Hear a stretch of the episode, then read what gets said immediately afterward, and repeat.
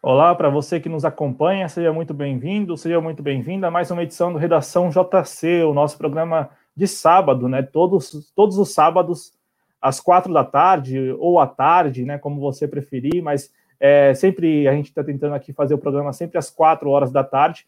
Nós reunimos a nossa equipe, a equipe de cronistas aí do projeto Jovens Cronistas, aqueles que estão ao longo da semana publicando textos lá no portal jcronistas.com, para trocar uma ideia sobre os fatos da semana e bater um papo com vocês que estão nos assistindo, né? Então, assistindo ao vivo, assistindo depois, nos escutando na versão podcast, enfim, para haver essa troca de ideias mesmo.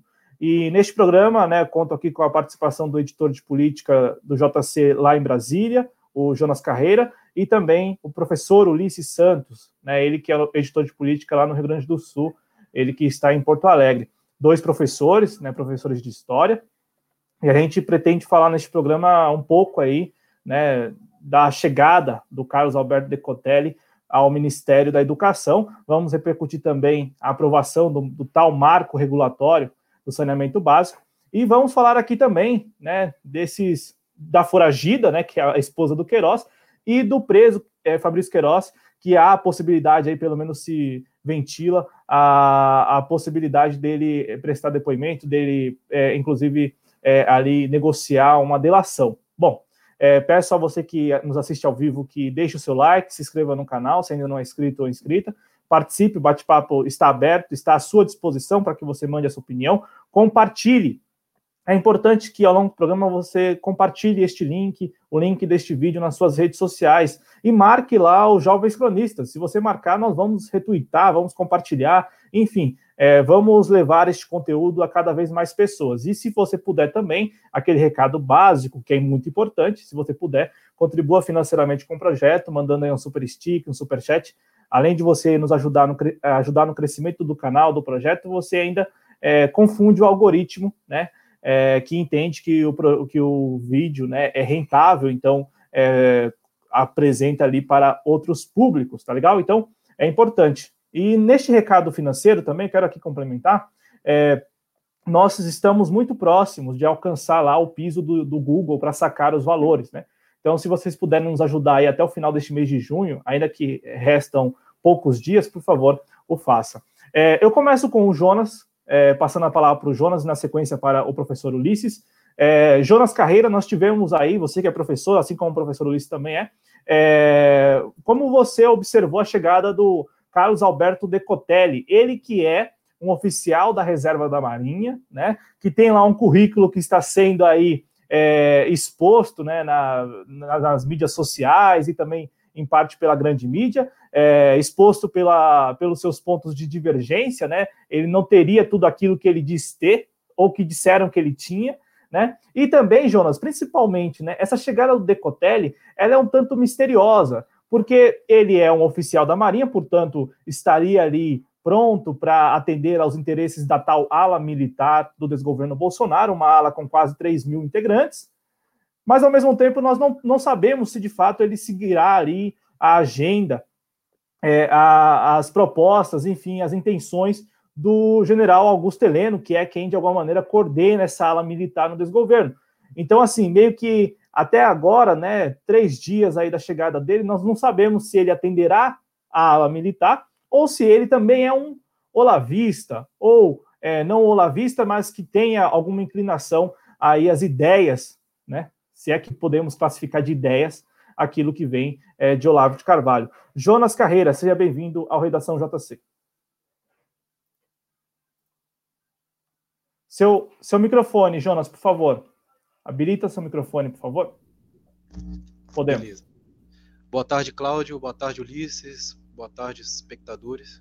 Então, é sobre a chegada do, do novo ministro, né? Tá rolando aí muita, muita expectativa, é, muito falatório sobre o, sobre o currículo dele, né? É, eu tive vendo aí que ele fez um, acho que é um pós-doutorado, se eu não me engano, se eu tiver errado, me corrija aí, Cláudio. Ele fez um pós-doutorado na Alemanha, né, é, de design de máquinas, uma coisa ligada à agricultura, me parece.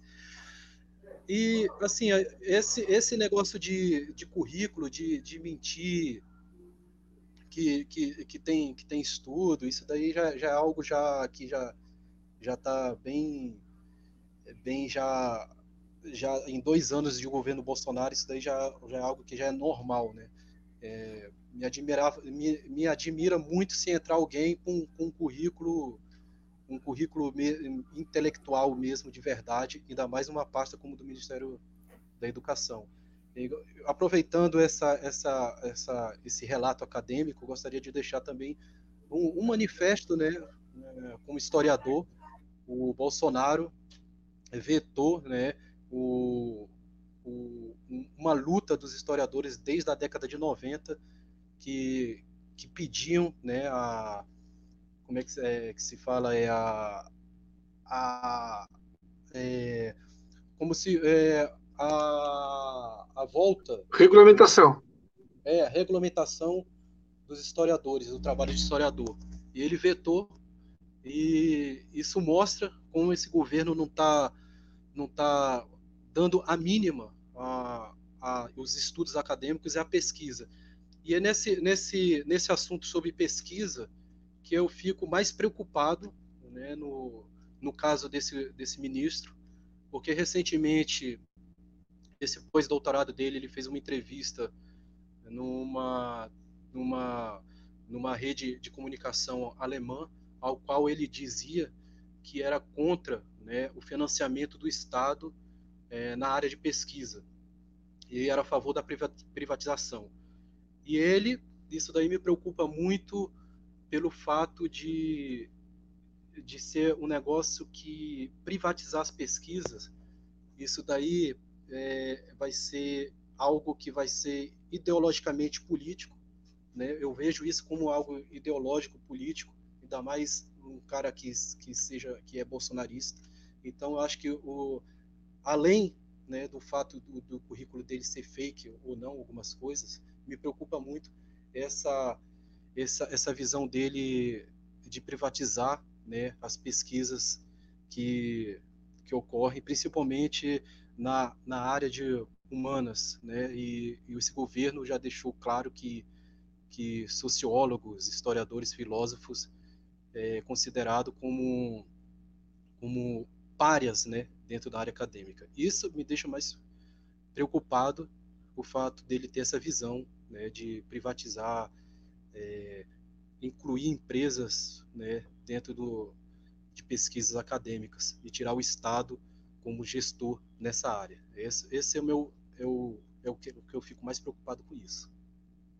O professor, o professor Ulisses, né, ele que é nosso editor de política lá no Rio Grande do Sul, é, essa preocupação do Jonas ela é real e eu quero aqui é, aproveitar, porque talvez não tenha ficado muito claro para quem está nos acompanhando, Estamos aqui falando da escolha, né, da nomeação, ele ainda não tomou posse, mas já foi nomeado, né, do Carlos Alberto Decotelli, ele que é agora o ministro da Educação nomeado, né?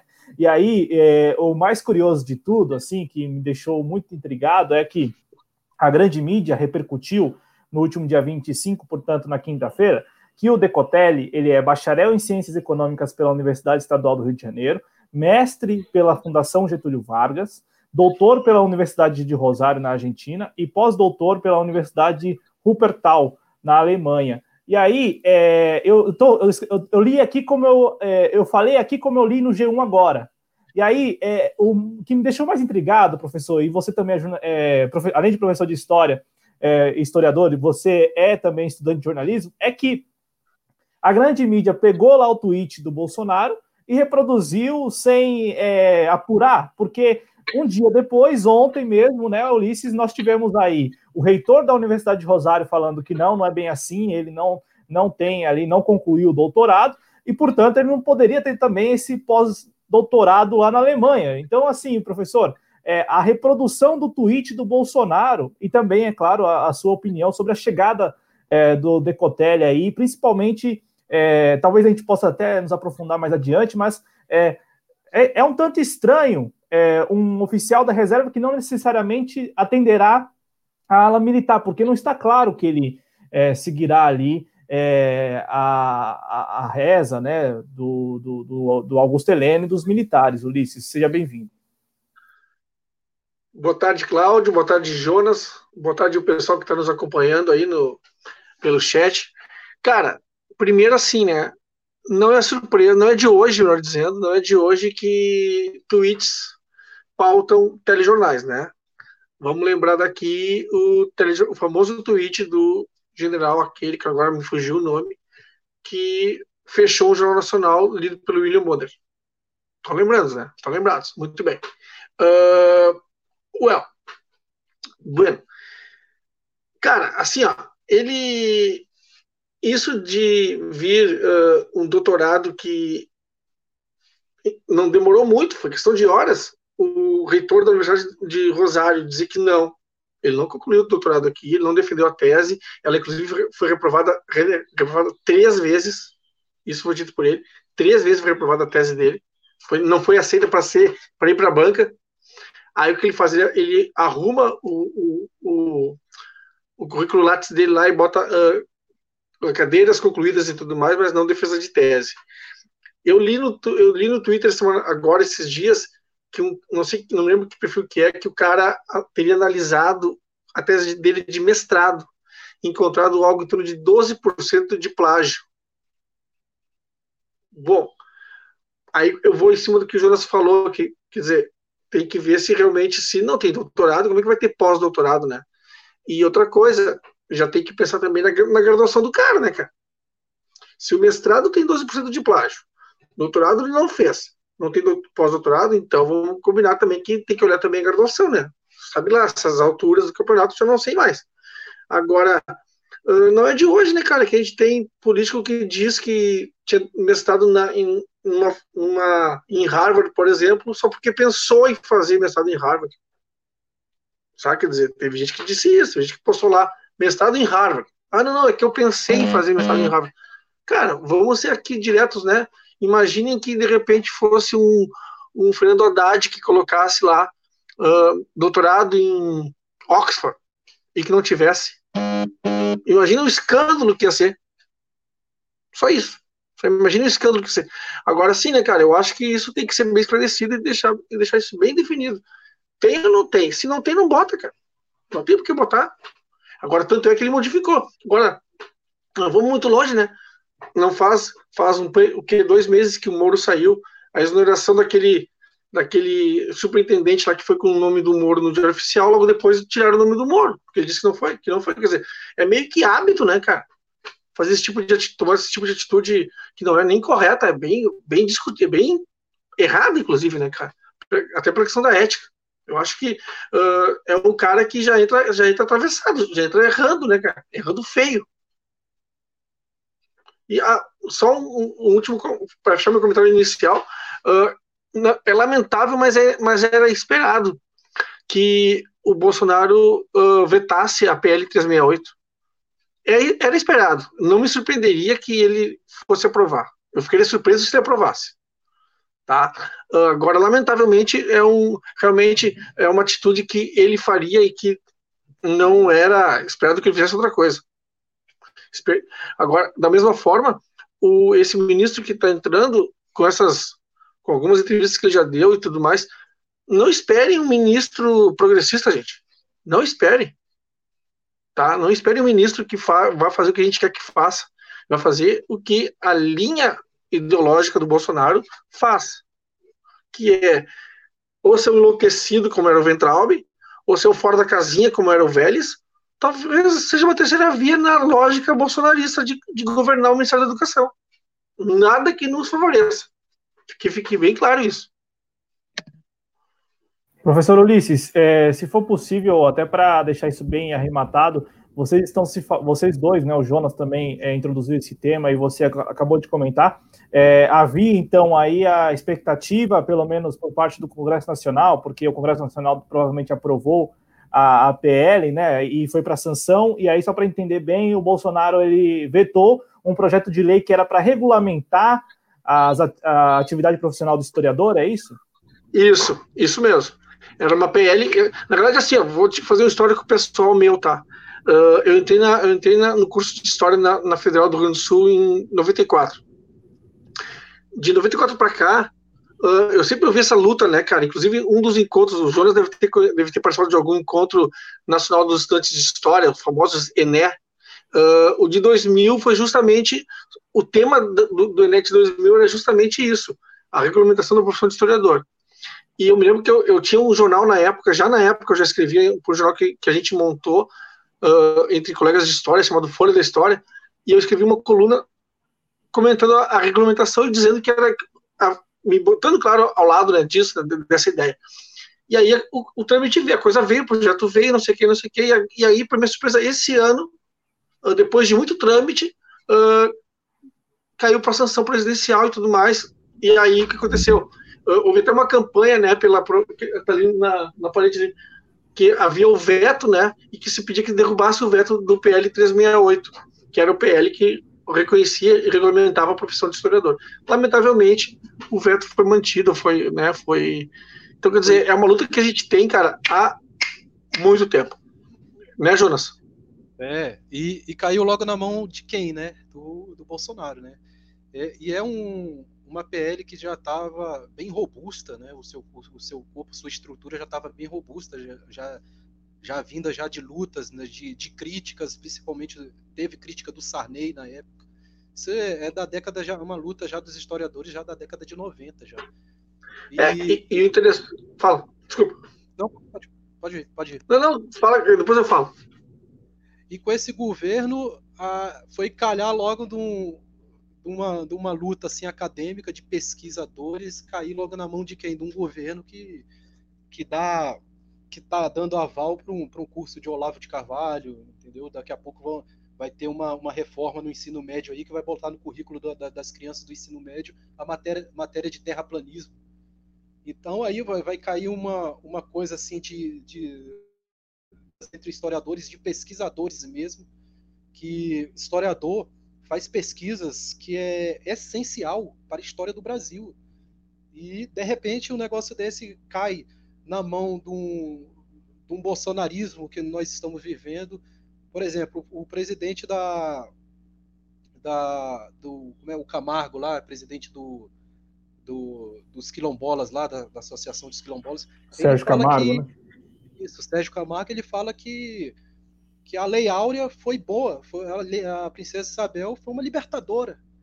Quer dizer, o cara precisa ler um livro de história. É, é, aí, de repente, caiu um negócio desse na mão do Bolsonaro, que acredita que que os, os africanos eram que, que entregavam os outros africanos na mão do, dos portugueses, não precisava nem os portugueses descer, descer na terra, na África, que os africanos já estavam lá entregando. É, então, é, a história já vem, já vem sendo já bastante atacada nesse governo, e era, era como o Ulisses falou, era, é claro que ele ia vetar né, uma PL como essa, e, e é isso aí, vai ser, vai ser o sucateamento né, da, da pesquisa, ainda mais, e essa que é a minha preocupação com o novo ministro da, da Educação, que quer privatizar, né, tirar da mão do Estado é, o apoio à pesquisa. E aí eu vejo isso daí com bastante preocupação, ainda mais na, na área de na pesquisa de, das, das humanas, né, da sociologia, da filosofia e da história.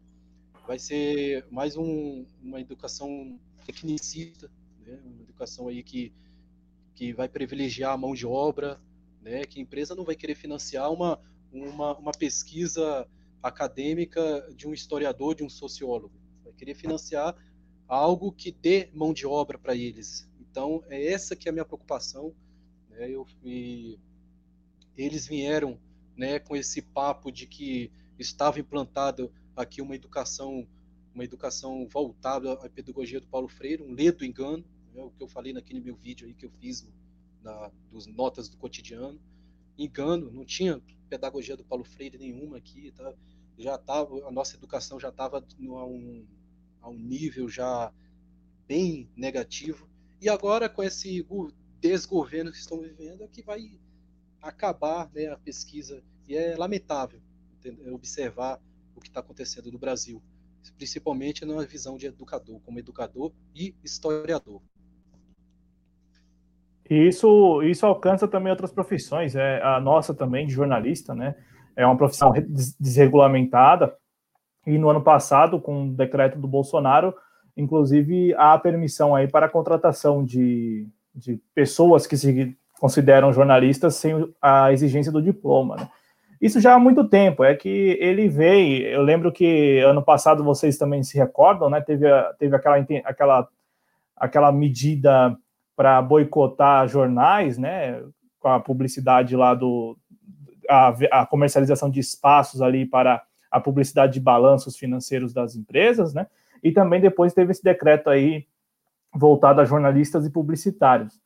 É, ele, é, como vocês falaram, né? E, e, assim, é um desgoverno de extrema direita, né? Não tem muito o que esperar, né? E aí é exatamente isso que eu quero abordar com o Jonas e com o Ulisses mais uma vez, até porque hoje também, como nós temos feito, o professor Ulisses vai sair um pouquinho antes do, do término da live, o Jonas também. É, nós, nós temos um ministério, né? Nós temos aí é, ministérios, na verdade, não um ministério, mas ministérios que são importantes para a estrutura.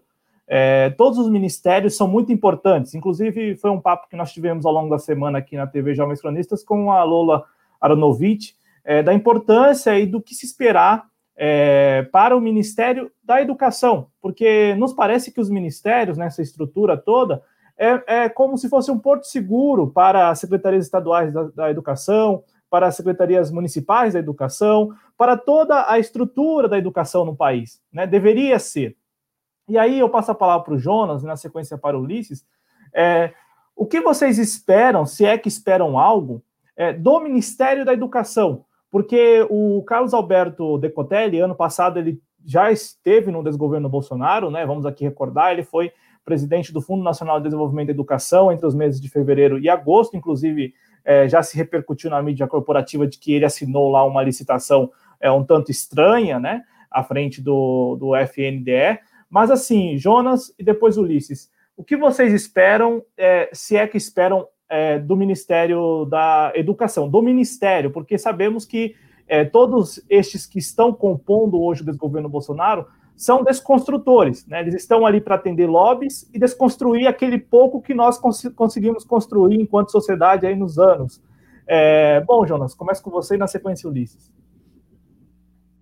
É, assim, o que eu espero do, do Ministério da Educação, principalmente agora desse, desse novo ministro, é o seguinte, eu vejo esse, esse novo ministro ele, ele mais técnico, né, apesar de ter essa, essa, essas coisas aí que está ocorrendo aí com o currículo dele, de doutorado fake e tal, eu vejo ele, eu vejo ele com uma visão mais, mais técnica, né, até porque ele é escolha do Paulo Guedes, né, eu vejo uma diferença dele uma diferença abissal dele com o Ventralbe. O Ventralbe foi uma escolha do, do maluco lá, do o, o doidão lá do, dos Estados Unidos, o Olavo de Carvalho. E o Ventralbe era aquele, aquele cara mais, mais, mais doido, terraplanista, é, é, conspiração vermelha, entendeu? ONU é comunista, o MS comunista, todo mundo era comunista e tal. Esse, esse não, eu vejo ele, ele mais técnico, tá? E, e uma escolha, uma escolha sendo com, com Paulo Guedes, eu vejo ele, ele como uma ameaça pior, tá? Porque esses, esses, esses doidos aí, esses, esses olavistas, por mais que seja ainda uma ameaça, né? É, eu vejo que a agenda do Paulo Guedes é uma agenda mais, mais, mais perigosa, que ataca mais é, a classe trabalhadora e, e, um cara desse inserido dentro, uma ideologia dessa, dentro do Ministério da Educação, ele vai ele vai criar dentro do Ministério da Educação, ele vai mudar a estrutura pedagógica da, das escolas, principalmente do, do, em nível fundamental e nível médio. Eu vejo que é, a, a, a parte tecnicista, aquela aquela pedagogia em que o aluno o aluno recebe né, do professor conhecimento, eh, como o Paulo Freire dizia, ele é, ele, ele é uma caixa aberta e o professor vai depositando todo o conhecimento dele e acaba saindo de, da escola é, uma mão de obra né, para ajudar é, o mercado de trabalho sem pensamento crítico, sem pensamento de contexto social, né? Então, eu acho que essa escolha do Paulo Guedes traz esse, esse perigo para a educação. Né? E é, é, uma, é uma. O Paulo Guedes ele tem uma coisa em si, né? a ideologia do Paulo Guedes, uma ideologia neoliberal, tem uma coisa em si que, que é prejudicial a longo prazo, né? como a reforma da Previdência. Né? A gente vê aí que daqui a uns, uns, uns anos vamos ver o que está acontecendo com o Chile e a gente vai ver o, o, o mal que causou essa reforma da Previdência. Eu acho que um cara desse inserido dentro do Ministério da Educação vai, vai ser a longo prazo, a gente vai ver o que, que vai, vai acontecer, como aconteceu na, na época de, da ditadura em 64, que eles praticamente acabaram, né, com as, eles tiraram as matérias, por exemplo, a matéria de história e unificou né, unificou matérias de história, sociologia, unificou em uma matéria só, uma coisa básica mesmo, entendeu? Sem, sem, sem pensamento crítico, sem, sem, é, sem dar ao aluno a, a chance dele, dele poder contextualizar, né? Então, eu acho que vai ser esse retrocesso. É um retrocesso, eu vejo um retrocesso pior do que um cara como o Ventral lá dentro. Esse é, esse é o que eu estou esperando do, do Ministério da Educação nesse momento com esse ministro. Perfeito. Ulisses, é, até porque a gente combinou um horário e tudo mais, é, você fica à vontade para também responder, enquanto professor, enquanto analista, enquanto observador, o que nós podemos esperar desse ministro e do Ministério da, da Educação, é, e também é, acrescentar no seu comentário, se possível, o que o Jonas trouxe agora, é, porque o Jonas linkou a escolha do Decotelli com a agenda neoliberal do desgoverno Bolsonaro. E aí, é, a, ainda hoje, nós, ainda, nós não temos é, clara é, a ideia do, do Decotelli, ou seja, quem é o Decotelli e a quem ele atenderá. Por exemplo, já falei aqui mais de uma vez, ele é oficial da Marinha, portanto, é, a lógica seria que ele atendesse ali aos anseios, as demandas da ala militar, mas pode ser que não, pode ser que de repente ele é, seja um militar olavista, vamos colocar dessa forma, classificar assim. Enfim, e aí tem isso que o Jonas trouxe agora para a conversa, né, da, da também da, da, aproximação do Decotelli com o Paulo Guedes, com a agenda neoliberal. Olha só a sopa, olha só a sopa, Ulisses, é, em que está metida ali o Ministério, que está metido o Ministério da, da, da Educação. Cláudio e Jonas e pessoal que nos assiste, ele está nessa sopa desde que assumiu, desde que o Bolsonaro se elegeu. Vamos combinar que uh, desde a campanha, desde a campanha, desde aquele ano de 2018, já se apregoava, já se vendia aos quatro ventos, já se divulgava, enfim, o famoso e nefasto e abjeto projeto Escola Sem Partido. Tá? uh, me espanta muito não ter virado lei ainda. Tá? Claro que nunca vai virar, lógico. Pelo menos é isso que eu espero. Mas, cara, olha só. Que, que acontece para mim? Esses caras, uh, primeiro, esperar que o. Esperar que o. Fala. Esperar que o. Que, o, que esse que o Decoteles faça algo diferente do que ou melhor para nós, não caiu nessa, né, não, não caiu nisso, não vai, não vai, ele não vai fazer nada que nos favoreça. Já, já falei isso aqui repito. Uh, a gente tem uma situação em que, como se tu perguntou assim, o que que tu espera? Eu espero nada. E se for nada, é ótimo. Se for nada, é ótimo, tá? Agora, o que eu, o que eu espero de verdade é uma desconstrução. Eu não sei, eu sempre comento assim, não sei até onde, até que, até que ponto tu vai ter ainda um Enem, por exemplo, sabe? Não sei até que ponto vai ter o Enem, não sei até que ponto vai ter. Eu acredito no fim das políticas afirmativas para minorias, por exemplo, acredito.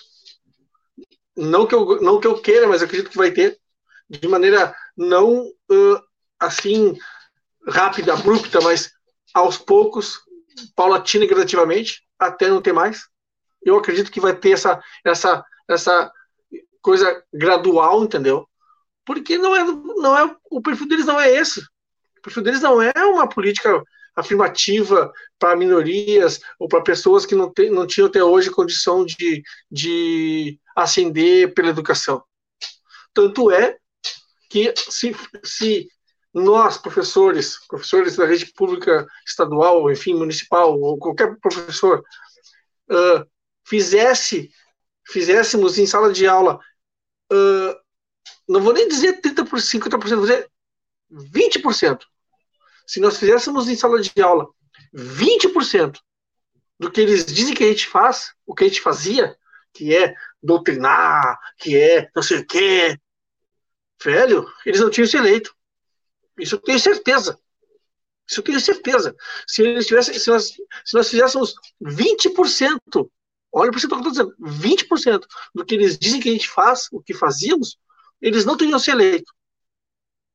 Sabe? Quer dizer, eles. Outra coisa, eu, eu escrevi uma vez um, um texto, sou capaz até de publicar ele agora, esse, eu retomar esse texto, atualizar e publicar na minha coluna semana que vem.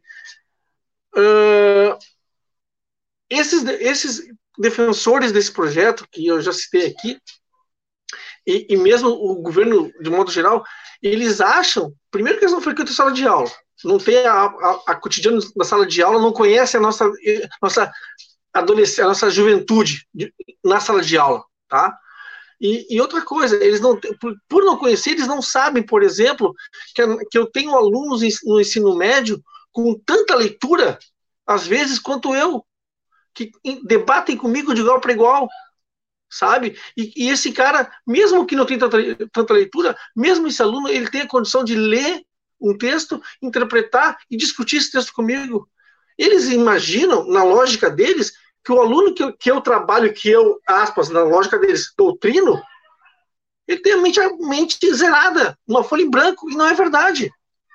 O adolescente hoje no Brasil, o jovem no Brasil hoje, ele, ele é, não é que seja lido, ele é um cara ligado, ele é um cara que, que vai atrás, que busca e que se busca se informar e discute contigo em sala de aula. E discute, quando eu falo discutir, eu falo discutir no nível alto. Tá? Claro, tem situações de é, é, lógico. Agora, tem um cara, um adolescente, um jovem que discute, sabe, num patamar elevado. Pelo menos essa é a minha realidade aqui no Rio Grande do Sul, aqui nas, nas, nas turmas em que eu dou aula. Eu tenho um debate num alto nível. Entendeu? Então, assim, esses caras têm uma ideia errada dos alunos porque eles não conhecem o cotidiano da sala de aula. Agora, eu espero que eu espero que esse ministro que vai entrar agora não faça nada. Se não fizer nada, nós estamos no lucro. É isso. Fazer o que os outros fizeram, né? Ficar ali parados. É, é que o problema, como conversamos também, eu acho que nesta semana, salvo engano, é, foi, acho que foi no programa passado, até o Ulisses me corrigiu e tal, né? Que eu ia falar inação e ele lembrou inanição, né? É, o, o problema me parece que é passar o tempo e também usar os mecanismos ali para promover essa inanição. Então, você não repassa os recursos, você é, impede, né, cria obstáculos, enfim, não faz a máquina continuar funcionando, impede que a máquina continue funcionando, né, ou ao menos é, diminui o ritmo do funcionamento da máquina. Por favor, Jonas. É, pegando essa, essa fala do, do Ulisses sobre, sobre essa coisa de doutrinação, e esse, essa, essa ideologia bolsonarista, né, principalmente essa ideologia, é, ela, ela disseminou essa ideia né, de, de doutrinação através justamente das fake news. E, e, como, como o Ulisses falou, realmente os adolescentes de hoje eles têm um nível né, de, de debate altíssimo.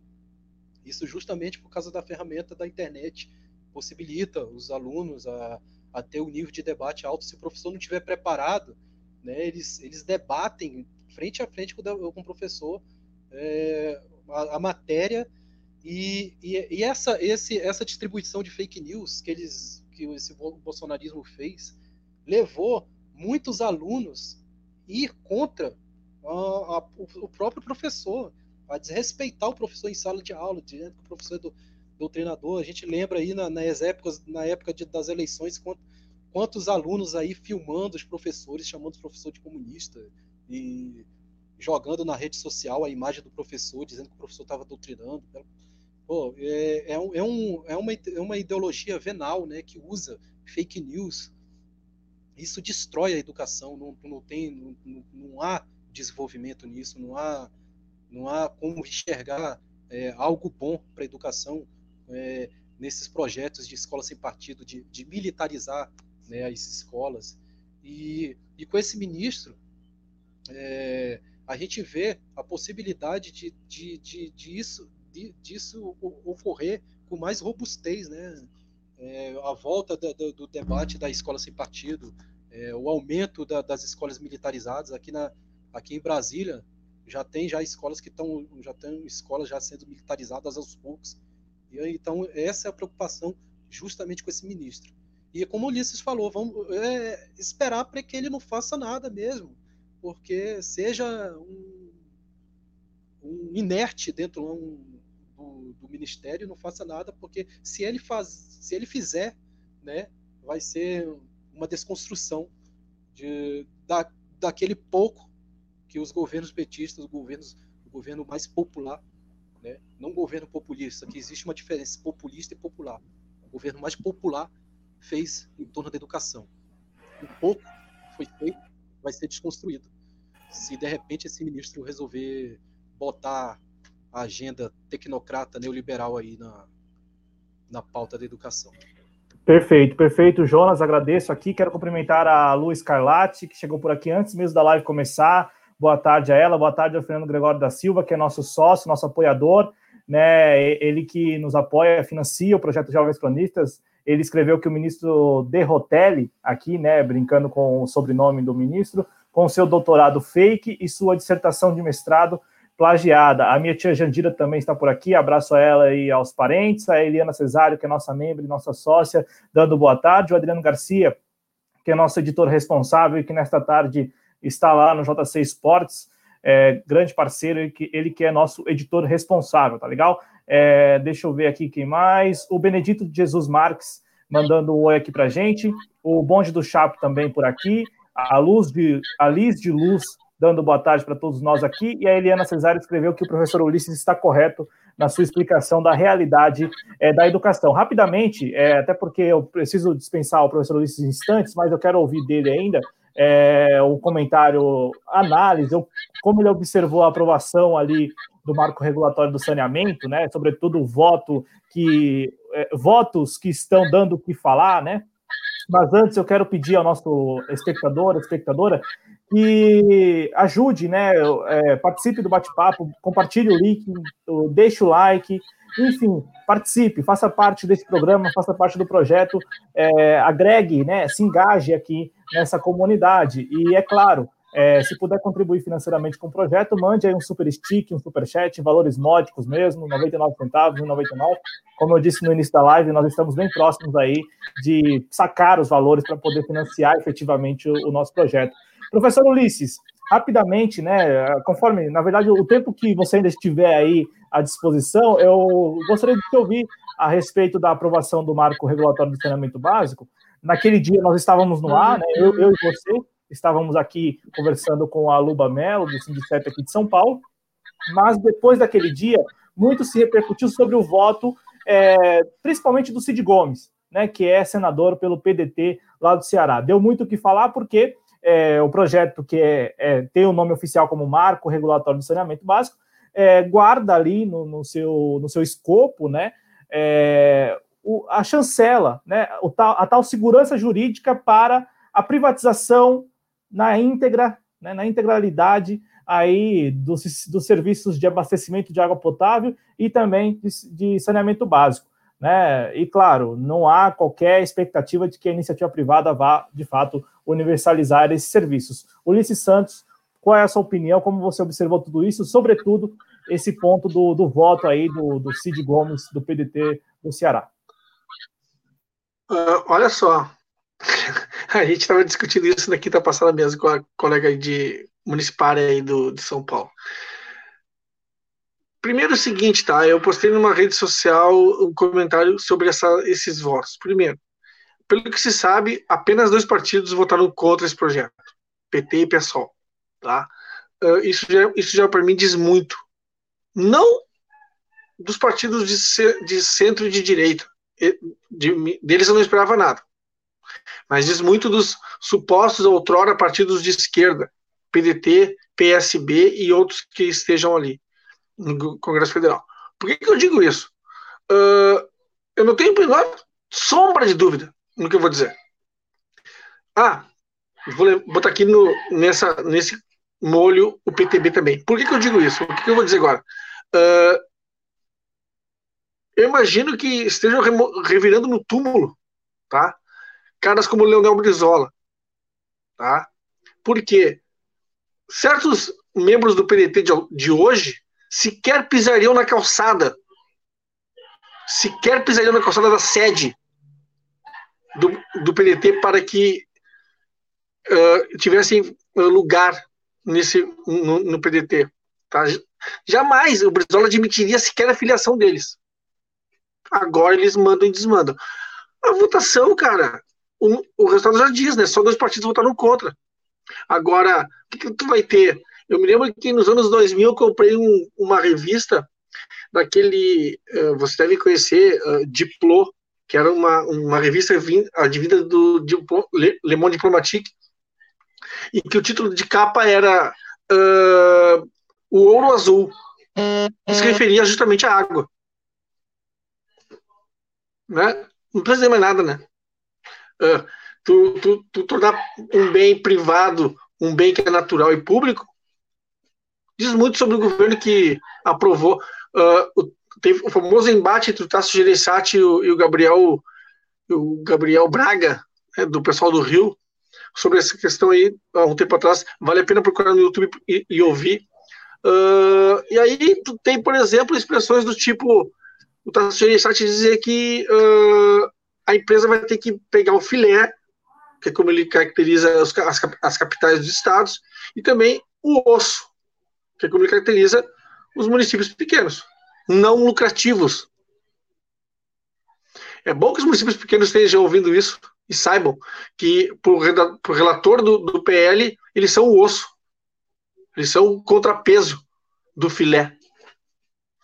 Uh, eu acho que assim, é mais uma luta que nós temos que ter no nosso cotidiano. Uh, eu encerro a minha participação dando dica da minha coluna dessa semana, que foi sobre. Fiz uma, eu postei uma reportagem que a gente fez aqui, na, aqui no Rio Grande do Sul, sobre, em Porto Alegre, sobre a doação de órgãos e, e nós centramos o foco em, em duas transplantadas renais. Foi bem legal a reportagem, está lá na minha coluna, uh, falando sobre as negativas, né, no processo de doação de órgãos, tá? Fique, fique à vontade para acessar a minha coluna, sobretudo, e ler, tá? Um abraço, valeu pela participação. Até mais. Professor, é, antes de encerrar, eu estava aqui preparando né, para colocar a, a, coluna no ar e para repercutir, é, e para mandar até o link, para compartilhar o link com o pessoal que está no nosso, nosso chat, mas já que é, pelo, pelo, pelo horário e tudo mais, é, se eu tenho compromisso, você tem um compromisso e tudo mais aí, quero antes é, apenas repercutir aqui um comentário que chegou e, e, ao longo do programa aqui ainda vou compartilhar com os espectadores o link é, do artigo do professor Ulisses lá, a reportagem. Quero cumprimentar aqui, ó, o MS Barrios, ou, M, ou a MS Barrios, que escreveu Ulisses, saudade do amigo. Isso, isso lá no Twitter. Então aí, né, um abraço ao professor Ulisses lá do Twitter. Quem será? Fiquei porque agora vou, vou, precisar ver quem é. Eu desconfio que ele seja. Eu acho que eu acho que eu sei quem é, mas vou descobrir, tentar descobrir. Valeu pela, pelo toque. Obrigado.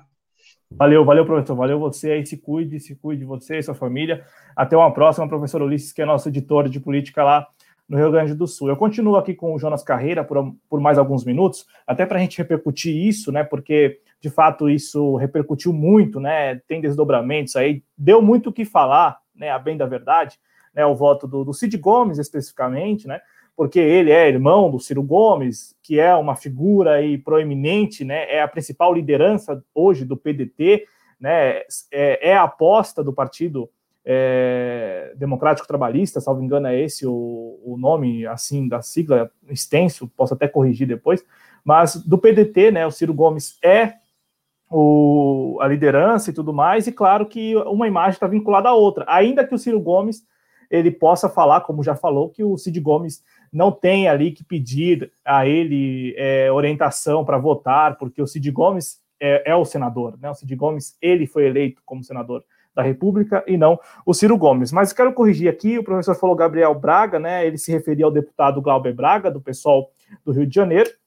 E também quero deixar claro que o pessoal não tem representação no Senado, tá legal? Então, assim, a votação na última quarta-feira, que ocorreu na última quarta-feira, ocorreu no Senado Federal, né? E, portanto, contou ali com os votos dos senadores e é, senadores que se colocam aí à esquerda, estavam lá os senadores do Partido dos Trabalhadores, é, da rede também, que às vezes se coloca como a esquerda, né? Não todos os senadores, mas alguns é, que se colocam à esquerda, do PDT e do PSB. Né? Mas nós tivemos lá votos, inclusive do PSB, da rede, também a favor é, do marco regulatório do saneamento básico. Bom, Jonas, o que, que você observou disso? O que, que você está achando, é, sobretudo, desse voto aí, né, que tem é, dado o que falar? É, deixando claro ao espectador que em nenhum momento aqui nós falamos, nós estamos falando de privatização da água, estamos sim falando de privatização do serviço de saneamento básico. Agora, em nenhum momento nós falamos que a partir de agora se dará a privatização. Não, é, em alguns municípios, estados, isso já ocorre há algum tempo. O marco regulatório do saneamento básico, pelo próprio nome, é para regular isso. Então, portanto, quem votou a favor, votou a favor de chancelar, de dar a tal segurança jurídica para esse processo de privatização de um bem assim, para lá de essencial, que é a água. Então, é disso que a gente está falando. A gente está falando de quem, é, de, daqueles que é, estão chancelando neste momento a segurança jurídica para as empresas, companhias, enfim, que quiserem aí é, disputar e, e, eventualmente ganhar a concessão é, para administrar esses bens, Jonas.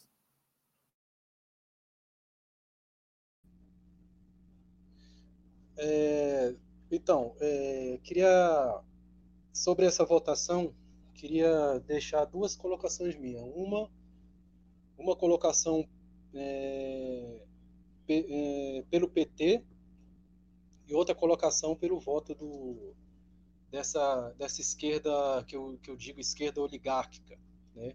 que, repre, que tem como representante chefe a liderança do, do PDT, né? Juntamente com os irmãos Gomes. Pelo PT eu fico eu fico feliz, né, pra, por representar a base a base petista, fico feliz pelo posicionamento do PT, né? Isso isso me deixa como, como um militante da base. Isso me deixa feliz, esse posicionamento. É, eu acho, eu tenho as minhas críticas, eu tenho as minhas críticas ao PT. Eu acho que ainda tem que ter, ainda tem que ter mais, é, mais militância é, a, a favor de uma aproximação forte com a base. Eu ainda não vejo isso pelo PT ainda, mas esse posicionamento do PT nessa votação eu fiquei feliz. Estou feliz com o posicionamento do presidente Lula, é, com a sua visão de, de acordo com, com, essa frente ampla. E estou feliz também que eu vi uma entrevista com o presidente Lula há uns meses atrás, a qual ele, ele fez críticas ao seu governo, né? ele fez crítica por ter sido, ele fez uma essa entrevista ele fez numa TV argentina, ele, a crítica dele a autocrítica que ele fez foi por ter sido muito republicano. Né? E quando eu vi ele falando isso, eu, eu, eu, eu acho que ele quis dizer as alianças que ele fez né? dentro do, do, do governo, dentro da gestão petista, que foi a, alianças, ao meu ver, né? ainda mais agora, analisando o golpe de 2016, foi alianças tenebrosas, né? inclusive uma aliança é, com o Sarney, né, que foi quase que um senhor feudal né, dentro do Maranhão. E o Lula, muitas vezes, fez elogios ao Sarney. Então ele fez essa autocrítica, eu fico feliz né, dele ter dito que nos governos dele foi, foi republicano demais. Né? E agora, eu vendo esse posicionamento do PT nessa votação, eu acho que o PT está né, tá fazendo tá, tá, tá, vamos dizer assim, mudando, né, o seu, a sua forma, né, tá vindo, tá vindo com, com um progressismo mais, mais abrangente. E quando eu vejo o votação agora falando do PDT, né, dos irmãos Gomes, uma votação como essa é, é, o, é o que eu esperava né, do, do Ciro Gomes, do Cid Gomes. Né? O Ulisses citou o Tarso Gereissati, né? PSDBista, né? um grande empresário no Ceará, né? foi presidente do PSDB em 1991, né? É, muito ligado aos irmãos, aos irmãos, aos irmãos Gomes, né? muito ligado ao Ciro Gomes, ajudou o Ciro Gomes a ser, a ser eleito prefeito. E ultimamente o Ciro Gomes é, elogiou né, o Tasso Gereissati, vem dando elogios, os discursos dele são totalmente é, a favor da, da política do Tasso Gereissati. E o Tasso Gereissati é um dos maiores apoiadores né, da, da, da, reforma trabalhista. É um tucano, né? E, e um dos maiores inimigos, um dos maiores desafetos aí do, do governo dos governos petistas, tá? Seria Gersat. Isso daí, é, ao meu ver, né, essa votação do Cid Gomes, ao meu ver, mostra que essa esquerda oligárquica, né, essa, essa tal centro-esquerda, né, essa, esses membros, da, esses apoiadores aí da, dessa, dessa frente ampla, são, são tucanos de, disfarçados. E e, e, a votação, a escolha do Cid Gomes é, a essa agenda que a privatização né, da água é, é a, a, agenda tucana, é a agenda neoliberal. Então eles eles tendo esse, esse posicionamento mostra mais ainda que é uma esquerda fajuta, né, uma esquerda que, que não vale a pena né, você você ir para as ruas e, e ter apoio e buscar apoio buscar ter apoio da população, ter apoio popular. Né? É por isso que até hoje o Lula, apesar dos defeitos, né, apesar das críticas, é por isso que até, até hoje o Lula tem apoio popular. Né? Se você vê nas pesquisas, Lula até hoje tem apoio popular, mesmo sendo um, um ex-presidiário ou não. Se você botar o cara ali hoje para disputar com Bolsonaro, ele ganha, vai ser presidente, porque foi um governo que, o governo mais popular, querendo ou não, foi o governo mais popular que ocorreu. E agora, essa semana, a gente vê o cara, o Lula, o próprio Ciro Gomes mesmo, falou nas redes sociais, o Lula deu início às obras do, do, do, da, da, da, de levar água né, para o Nordeste com o, o, Rio São Francisco. E aí a gente vê agora o Bolsonaro né, na cara de pau, dizendo que em dois anos ele conseguiu fazer, fazer isso. E o Ciro Gomes mesmo, Ciro Gomes mesmo falou que foi foi iniciativa do governo Lula, né? e tocada, tocada pelo governo Dilma, tocada pelo governo Temer, e já estava 95% da obra já acabada. Aí vai lá o Bolsonaro e diz que foi, entendeu, obra dele. É, esse daí, esse daí não tem nem o que, que a gente falar, né? Então é, é um caso à parte, né? o, o bolsonarismo. Então é, é olhando nessa O Jonas congelou, congelou a, a imagem do Jonas Carreira. Vamos ver se ele restabelece a conexão. Jonas que falava aqui a respeito do voto, sobretudo, é bom deixar claro aqui, né, que a votação, é, no final das contas, terminou 65 a 13. Né, 65 senadores votaram a favor do marco regulatório e 13 votaram contra. É, eu estou trazendo esse placar porque não é implicância é, e também não é campanha. Nós não fazemos campanha aqui contra ninguém, nem a favor de ninguém. Tá? A nossa linha editorial e os nossos princípios aqui, jornalísticos, de independência total, sem vínculo nenhum com nenhum partido, financiado exclusivamente por você que nos, assiste, nos acompanha, é, nos permite, nestes momentos, apontar ali equívocos, erros, né? E ao mesmo tempo, se de repente em algum momento merecer elogio, também elogios né? Então, assim, é, a votação terminou 65 a 13. O marco regulatório, como já disse, chancela, dá segurança, dá tal segurança jurídica às empresas que estão aí já é, dando sinais de que vão sim participar das disputas aí para a concessão desse serviço, inclusive empresas que não têm ali é, que know-how, né, não tem histórico no ramo. Eu vi a CCR, o Estadão no dia seguinte, na quinta-feira, publicou uma matéria com várias empresas que nada tem a ver com o setor do saneamento básico, mas já interessados. Né? Então, assim, é, quem votou a favor, votou a favor da chancela, do, do, de se estabelecer essa segurança jurídica. É disso que a gente está falando aqui. Né? Segurança, segurança jurídica para a privatização, sim, desses bens essenciais. E também que não garante a universalização dos serviços. Né? Então, é disso que a gente está colocando aqui. Tá legal, gente? Ninguém está com implicância com fulano de tal ou com ciclano. Não é isso. Jonas, continue. Então é isso. É, é dessa forma que eu vejo a, a, a votação de ambos os lados. Né? Eu vejo o PT é, mudando, né? Eu vejo o PT como como uma coisa boa, né? Essa votação, vejo, eu, eu gostei do posicionamento do PT. Tenho gostado de alguns posicionamentos do ex-presidente Lula, principalmente é, quando ele, ele, ele dá seu posicionamento sobre o Frente Ampla. Tenho gostado.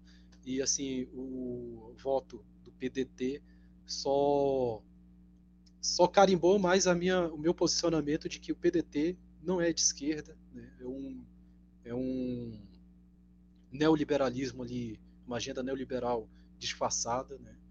não tem nada ali de, de progressista, não vejo progressismo dentro do, do PDT, com total respeito, total respeito à memória de, do Brizola. Né? O, o Rede, o Rede é da Marina Silva, né, né Cláudio? sim, sim, exatamente. O Rede também foi também uma decepção, né? O Marina Silva também vem decepcionando já. A Marina Silva praticamente apoiou, praticamente não, ela apoiou o Aécio né, na, na campanha do segundo turno. Ela apoiou, ela ficou do lado do Aécio. Né? Então, é, eu vejo do, dois, do, dois patrimônios, patrimônio histórico da, do, do, do pensamento progressista brasileiro, né? duas, duas pessoas que já morreram, como Chico Mendes, que foi muito próximo a Marina Silva, e Brizola, que foi muito próximo ao PDT. Eu vejo assim eles decepcionados com, com certos posicionamentos da, da, do partido da Marina Silva e do, e do, do PDT, no, no, do lado do Brizola. Esse, é essa a, a minha análise sobre votação.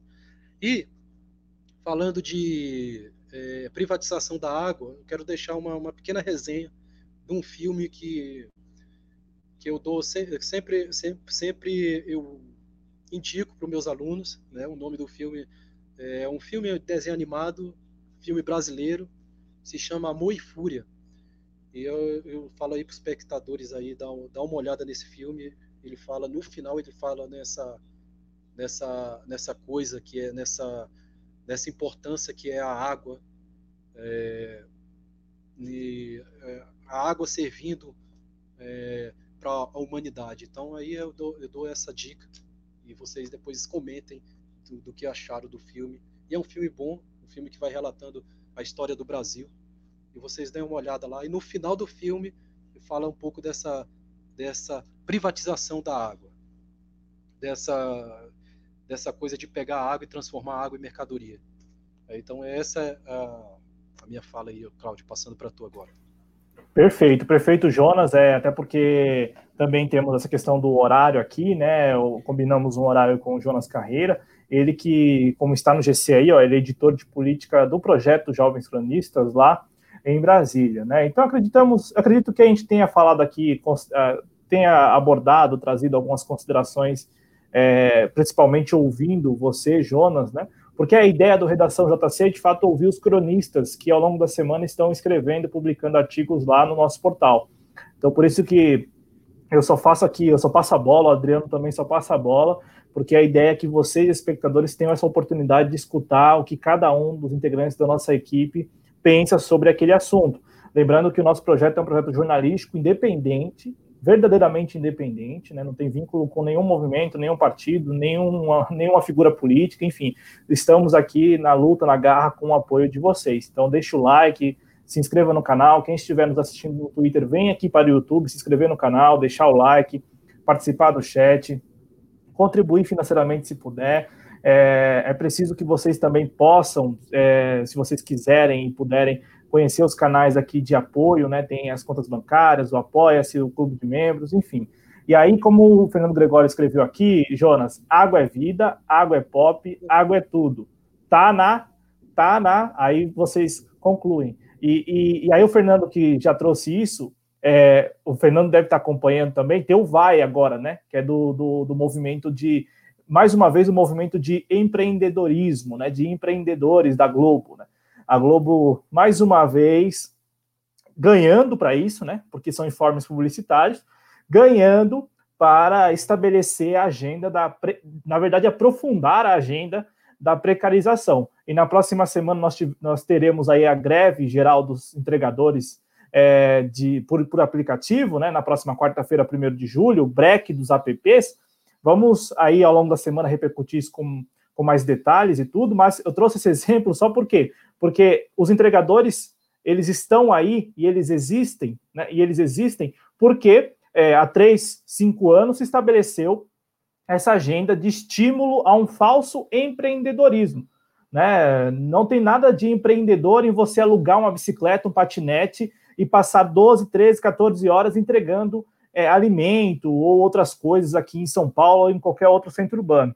Né? Não tem nada de empreendedor nisso. Ali você tem um trabalhador informal e precarizado. Hoje, sábado, 27 de junho, aqui em São Paulo, chovendo, e provavelmente, Jonas, provavelmente muitos trabalhadores nas ruas entregando alimentos de bicicleta com capa de chuva, patinete, ou aqueles que conseguem ter uma motocicleta, uma moto, também fazendo esse serviço, né? E tem muitos, tem muitos outros que não foram trabalhar hoje. Eu eh, só estou fazendo esse comentário aqui porque tem muitos que é, não foram trabalhar hoje e pensam muito seriamente é, o que eu vou fazer para garantir o jantar da noite e o almoço de amanhã.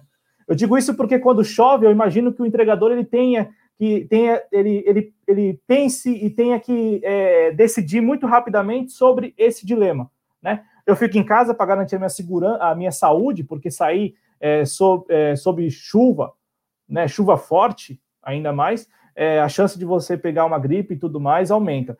Jonas, para concluir aqui, arrematar a sua participação, né? Até porque a gente passou um pouquinho do tempo. É, gostaria que você falasse um pouco do artigo que você publicou em jcronices.com e também é, da estreia. Hoje, né, você estreou aqui no canal com a coluna, é, a coluna Notas do Cotidiano na versão vídeo, né, em vídeo agora, né, inclusive com um tema muito importante que é o tema aí é, falando do, da figura do Paulo Freire e dos ensinamentos dele ali durante a gestão da educação nos governos do PT. Então, a gente começa pelo artigo e depois, para arrematar, você fala um pouquinho do vídeo que você subiu hoje aqui no canal. Beleza, é, agradecer, Cláudio, aí, o espaço aí, pelo, pela redação, agradecer o Adriano, agradecer a todos os espectadores aí, Fernando, deixa eu ver aqui, Fernando Jandira, Márcio, Samsung, Eliana Cesário, Maria Bernardes, Ronaldo, Santos. Agradecer, a todo mundo aí pelo, pelo apoio ao redação de hoje. E dizer que acessem né, o jcronistas.com. Ah, o nome da minha coluna é Notas do Cotidiano. E a coluna que eu fiz, a escrita, foi falando justamente da falta da falta da, da reivindicação dos povos indígenas e do meio ambiente nas manifestações.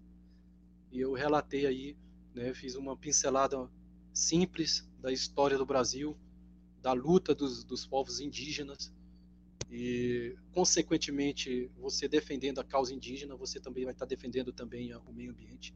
E isso eu tenho observado que não tem sido muito pautado nas manifestações e eu falo sobre isso no artigo e espero que as manifestações pautem mais a, a causa uh, dos povos indígenas e do, do, meio ambiente que foi tão tão maltratada, vamos dizer assim, naquela reunião, naquela reunião diabólica onde o Ventralbe falou que odiava o termo povos indígenas.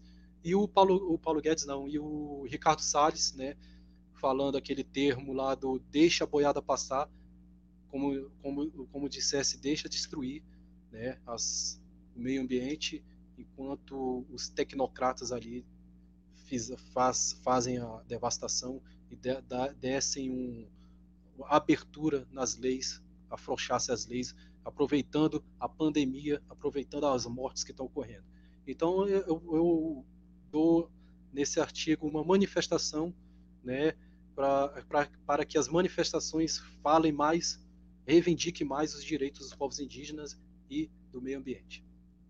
E o vídeo, né, o vídeo também que eu tô, também vai ser postado todo sábado de manhã. Eu acho, né, Cláudio, que vai ser postado todo sábado de manhã. É, o vídeo Notas do Cotidiano também, com o nome da, da coluna. E nessa, nesse primeiro vídeo eu fiz um, um, uma análise né, da pedagogia do Paulo Freire sendo, sendo testada né, dentro do, do, do, das gestões petistas. E é, também fiz uma, uma análise imparcial né, do, do, governo anterior, que foi o governo FHC, que, que o governo petista se aproveitou né, de algumas de, algumas pautas ali que o FHC deixou, de algumas coisas que o FHC deixou de bom e o governo Lula se aproveitou e com genialidade ele ele aumentou essa essas coisas deixadas pelo FHC. Um deles que eu cito ali é o PPP, é o projeto político pedagógico, que é um documento em que as escolas, a direção das escolas fazem uma, uma espécie de aproximação do contexto social com os alunos. Então, eu falo isso tudo no vídeo, não, não vou muito me alongar, senão, senão vocês não assistem o vídeo. Então, deem uma olhada lá no vídeo, lá, curtam, comentem. E é isso aí. E deixando um abraço aí para todo mundo e até a próxima. Até o próximo sábado. Perfeito, perfeito, Jonas. É, a princípio, até o próximo sábado no Redação JC, mas ao longo da semana é, havendo possibilidade, havendo disponibilidade aí, o Jonas é, volta aqui para. Quinta-feira tem um Conexão Progressista. Quinta-feira eu vou participar do Conexão Progressista às 9 horas da noite. Esqueci de, esqueci de deixar isso. Tô, que toda quinta-feira eu vou estar no Conexão Progressista, então apareçam lá também para para ver lá no, no Conexão Progressista lá dando, dando alguma, algumas falas sobre a política do, do dia. Verdade, verdade. Então aí, ó, o Jonas já convidando para a próxima quinta-feira, Conexão Progressista, que é uma realização do nosso canal aqui da TV Jovens Cronistas, com o companheiro Valdo Santos da TVC Jornalismo, né? Estreamos aí na última segunda-feira, 22 é, de, de junho, né? Todos os dias, de segunda a sexta, às nove da noite, e, a, e na semana que vem tem a estreia de outros cronistas ali participando do Conexão Progressista. É, Jonas, muito obrigado pela participação. É, muita saúde aí para você, para sua família e até uma próxima, viu, companheiro? Abraço. Bom, conversamos aí com o Jonas, conversamos com o Ulisses Santos, né? Conversamos com o Jonas Carreira. Eu continuo aqui porque eu tenho algumas notícias para repercutir com vocês. É, prometo que serei bem breve. Peço a vocês que deixem um like, se ainda não deixaram um like, que se inscrevam no canal, que compartilhem a transmissão. Quero aqui cumprimentar quem for chegando, né? Cumprimentar quem chegou e ainda não cumprimentei. Quero aqui rapidamente é, repercutir o comentário do João Barbosa, ele que disse que chegou. A Eliana Cesário, que no comentário do, do Jonas Carreira, né? E também do Ulisses Santos sobre a votação do marco regulatório do saneamento lá no Senado, principalmente do voto ali do senador Cid Gomes, do PDT do Ceará. A Eliana escreveu que o Brizola quer bater na cara desses caras do PDT, né? É, quero cumprimentar aqui a ou o MS Barrios, que escreveu que o PT cresceu demais e incorporou membros oportunistas que não se alinham com os ideais do partido. Está aqui o registrado a posição do MS Barrios. O Ronaldo, o Ronaldo disse aqui que o Ronaldo P. Santos escreveu que as alianças já foram, sobraram os dedos, o que vamos fazer com eles? urge pensar a realidade atual, a esquerda tem que ter projeto com base na realidade que se apresenta. É, concordo. Concordo com o Ronaldo, é preciso estabelecer projeto que converse com a realidade mesmo, né? É, o, o Márcio Gelli está por aqui, oi. É, deixa eu ver quem mais. A Eliana falou aqui da greve dos metroviários. Eu li é, nesta semana lá, inclusive quero compartilhar com vocês lá no Instagram do Sindicato dos Metroviários aqui de São Paulo. É, eu que administro lá o nosso Instagram, né, jcronistas, e curti essa publicação aqui dos Metroviários falando que em assembleia, né, os metroviários aí é, decidiram é, decretar estado de greve com possível paralisação no próximo dia 1 do 7, né? E aí a, a reivindicação é que o metrô e o governo do João Dória aqui em São Paulo é, retirem, é, da, da, retirem a proposta de corte de salários e retirada de direitos, né? Então, e tem, para além disso, né, dessa é, proposta aí por parte do governo de São Paulo de é, cortar salários e retirar direitos, né? Na verdade, não é nenhuma proposta inédita, né? É dar continuidade nisso. É, tem esse aspecto que a Eliana Cesário trouxe aqui no chat, né? Que também tem é, parcela aí dessa mobilização que pode paralisar as atividades no próximo dia 1 de julho dos metroviários aqui em São Paulo, tem também essa questão dos metroviários que é, ficaram, que foram contaminados, inclusive há registro de um é, metroviário falecido, pelo menos por parte dos sindicatos metroviários. É, a informação foi publicada na, na, semana passada, na semana passada ou na semana retrasada. Eu lembro o nome dele, Armando, né, conhecido como Armandinho. Agora, eu posso até verificar quando foi a publicação, é, por parte dos sindicatos metroviários, falando da morte aí de um metroviário é, para a Covid-19. É, posso, posso procurar aqui na, na, na, página deles, vamos ver se eu, se eu consigo encontrar, mas eu havia é, visto isso lá no, no, Instagram, aqui, né? Vou, vou colocar aqui para vocês a publicação do, do, dos sindicatos metroviários. O nome dele era Armando mesmo, né? Ele era diretor do sindicato, né? Era metroviário e diretor do sindicato. O nome dele era Armando Ramos Norberto, ele que tinha 59 anos, tá? E trabalhava no metrô aqui de São Paulo desde 89. Isso, essa, esse registro aqui foi na semana passada, né? É a primeira morte, né, de metroviária aí por Covid-19, tá legal? Segundo o sindicato dos metroviários. Nós entramos em contato com os sindicatos metroviários ao longo da semana para conversar com eles, para bater um papo, para saber é, das demandas e tudo mais, e por questão de agenda por parte deles, é, não houve aí a possibilidade de participação é, na semana que se encerra hoje, tá legal? É, deixa eu ver aqui, a, a Eliana falando, é, Adriano confirma com o nosso companheiro. Bom, é, é, isso aí, né? Então, em relação aos metroviários aqui, há essa possibilidade. Os metroviários, é, lá no, no, Instagram também, eu eu, eu acho que eu vi, agora não tenho certeza, mas eu vi que eles estavam também pensando em é, aderir à greve geral do break dos apps, né, que será promovida na próxima quarta-feira, greve geral em todo o país, né, promovida pelos entregadores é, por aplicativo, mas não tenho certeza aí se eles vão aderir mesmo à greve do, da próxima quarta-feira. Fato é que na próxima quarta-feira, 1 de julho, é, haverá a greve dos entregadores por aplicativo, é, em todo o país, tá legal? E eles estão mesmo mobilizados, né? Nós, ao longo da próxima semana, tentaremos aqui abordar esse tema é, nos programas, né, no, no, nas edições do JC Express. É, na terça-feira, inclusive, há aí a expectativa de que a gente faça um programa aqui pré-greve, né, no dia anterior à greve, né, convocando e também ali abordando ali um, algumas das reivindicações dessa categoria que é, começa a se organizar, né, ainda é um ensaio, mas é um ensaio é, muito, é, muito grato para todos nós, né? A grata surpresa dos últimos dias, né? Essa organização dos trabalhadores entregadores é, por aplicativo, né? Inclusive, na segunda-feira, agora, lá no canal do Ponto Trabalhador, do companheiro Hugo Tati, eles também farão uma, uma live agitação para a greve geral da próxima quarta-feira. Né? Então, estamos aí acompanhando para trazer aqui para vocês e, e, vocês nas nossas redes sociais também vão ficando por dentro aí é, de tudo que, que nós estamos apurando para trazer aqui para vocês, tá legal?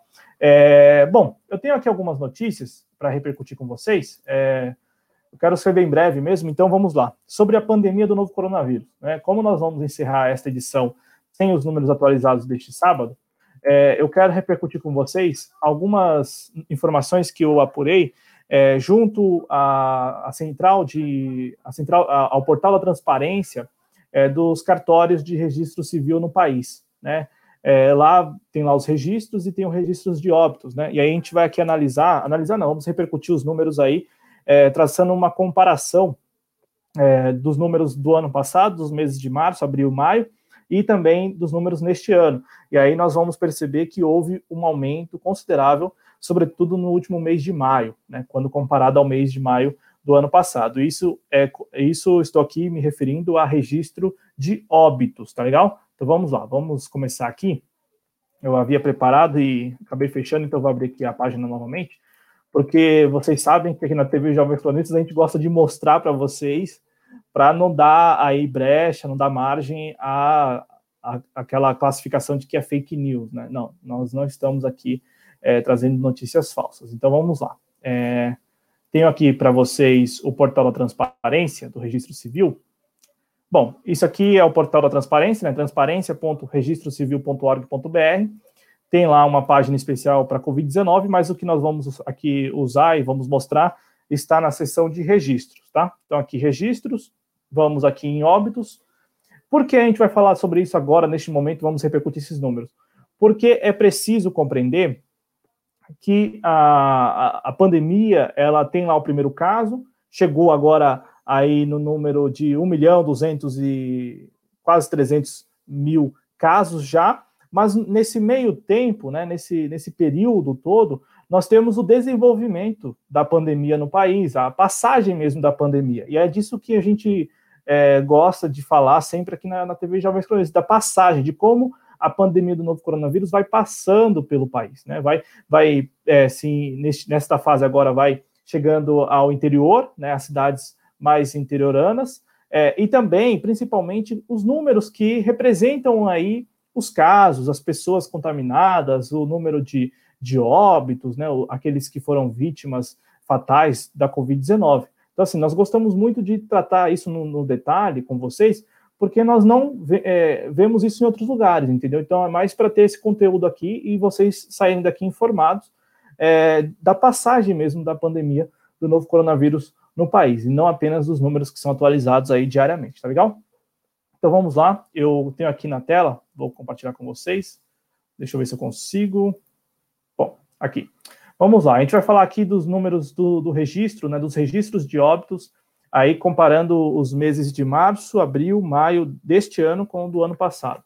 Vamos juntos aqui, ó, juntos, conferir. 2019, né, primeiro aqui, ó, registro de óbitos, tá legal? 2019, vamos ao, no mês de março, né, quando se registra a primeira morte por Covid-19 no país, e nós temos aí o total de 94 mil, aqui ó, 94 mil 134 registros de óbitos é, no mês de março de 2019. Vou dar um zoom aqui para ficar melhor para vocês. Ficou muito grande. Bom, aqui. Tá legal? Acho que agora está bem claro, né? Então, é, segundo o, o portal da transparência dos cartórios, né?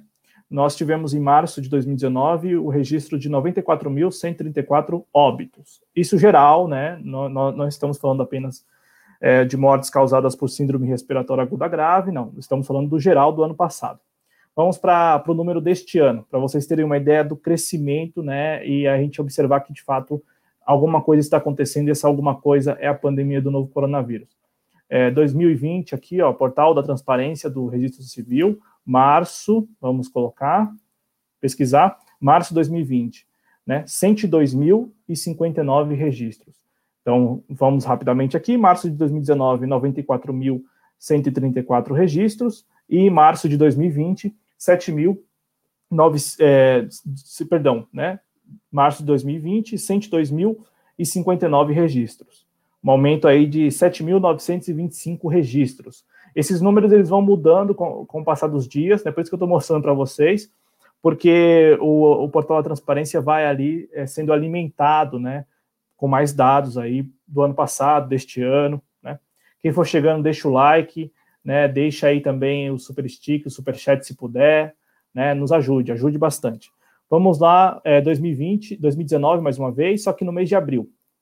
E aí a gente vai ter uma ideia. Mês de abril de 2019 é, tivemos aí 102.559 é, registros de óbitos, segundo o portal da transparência do registro civil, dos cartórios, aí mais de 7 mil cartórios por todo o país.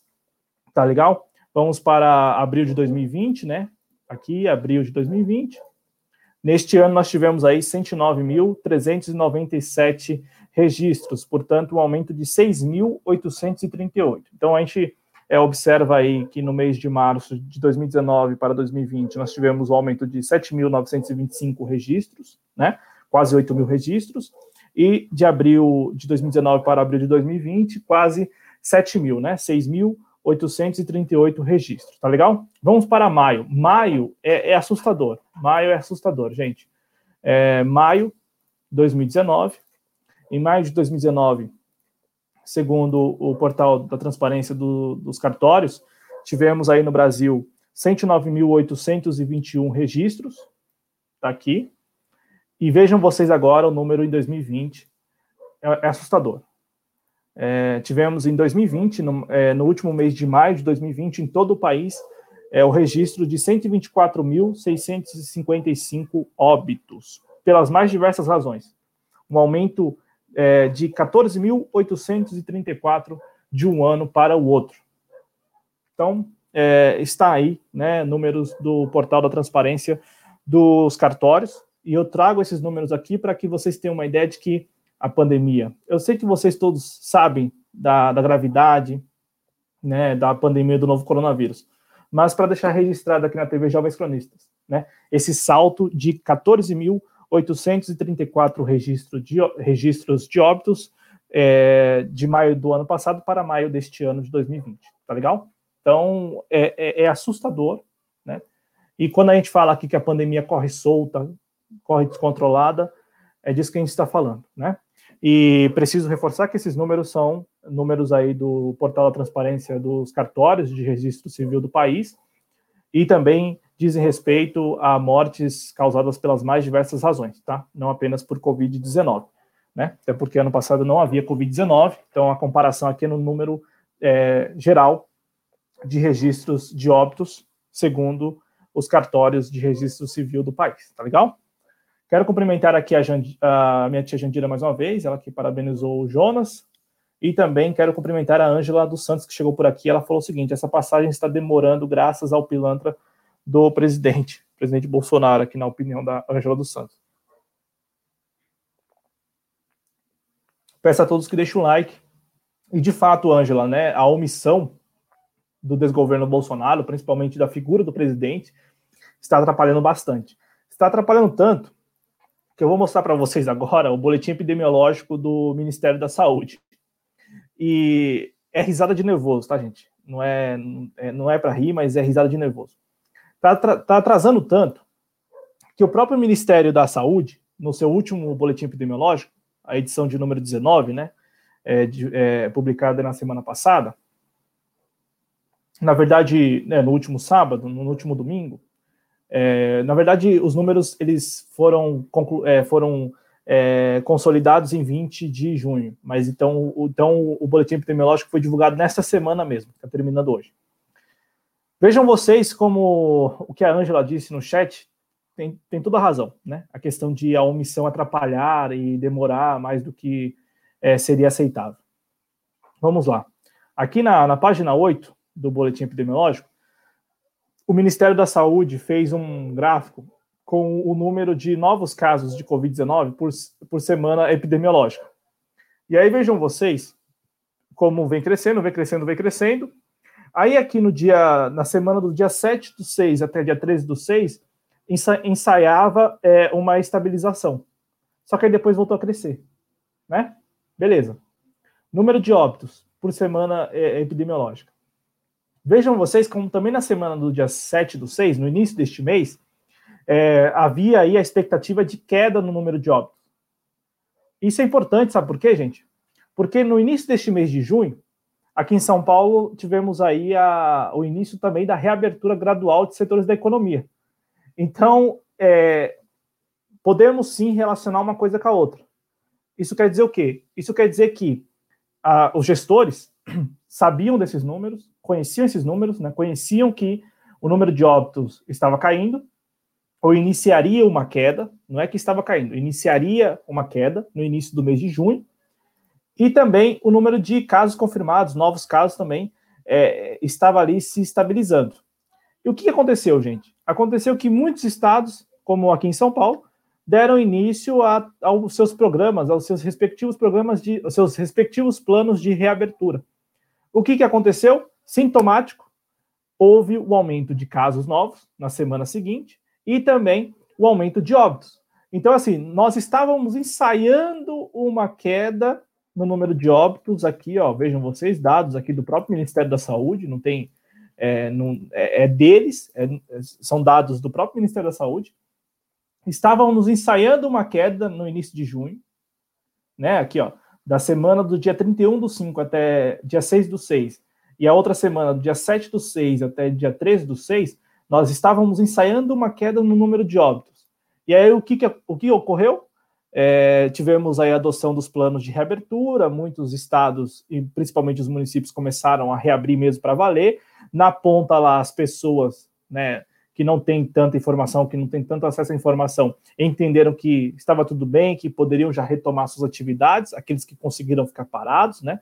É, porque sabemos que muita gente continuou trabalhando até pelas razões é, financeiras, econômicas, né? Por não terem é, ali a oportunidade de acessar a benefícios, até porque esses benefícios não foram é, implementados, né, benefícios de assistência mesmo. É, muitas pessoas voltaram à sua rotina normal, ou né, aquela que se conhecia antes do primeiro caso aqui no Brasil. E aí tivemos na semana seguinte, na semana do dia 14 até, as, até o último sábado, sábado 20 de junho, o aumento aí de novos óbitos naquela semana. É, eu trago esses números para vocês porque, de fato, os gestores precisam é, gerir e eles não estão fazendo isso. Aqui em São Paulo, nós noticiamos, né, no início do mês, é, o governo do João Dória considerou uma variação de três mortes de uma semana para outra, a queda de, uma, de, de três mortes de uma semana para outra. Em uma determinada semana tivemos 1.526 óbitos, na semana seguinte é, 1523, e aí para o governo João Dória isso já era uma sinalização de que poderia reabrir, de que as coisas estavam é, estavam ali, os, o número de óbitos estava caindo. O que aconteceu? É, se baseou nessa variação, e aí agora nós temos aí o número de, de óbitos batendo recorde aqui em São Paulo, né, de novos óbitos, é, do registro de novos óbitos nas últimas 24 horas, e também de casos. Então, é, é, Ângela, o que você escreveu tem aqui o respaldo do próprio Ministério da Saúde, nesse gráfico que eu estou mostrando para vocês, né?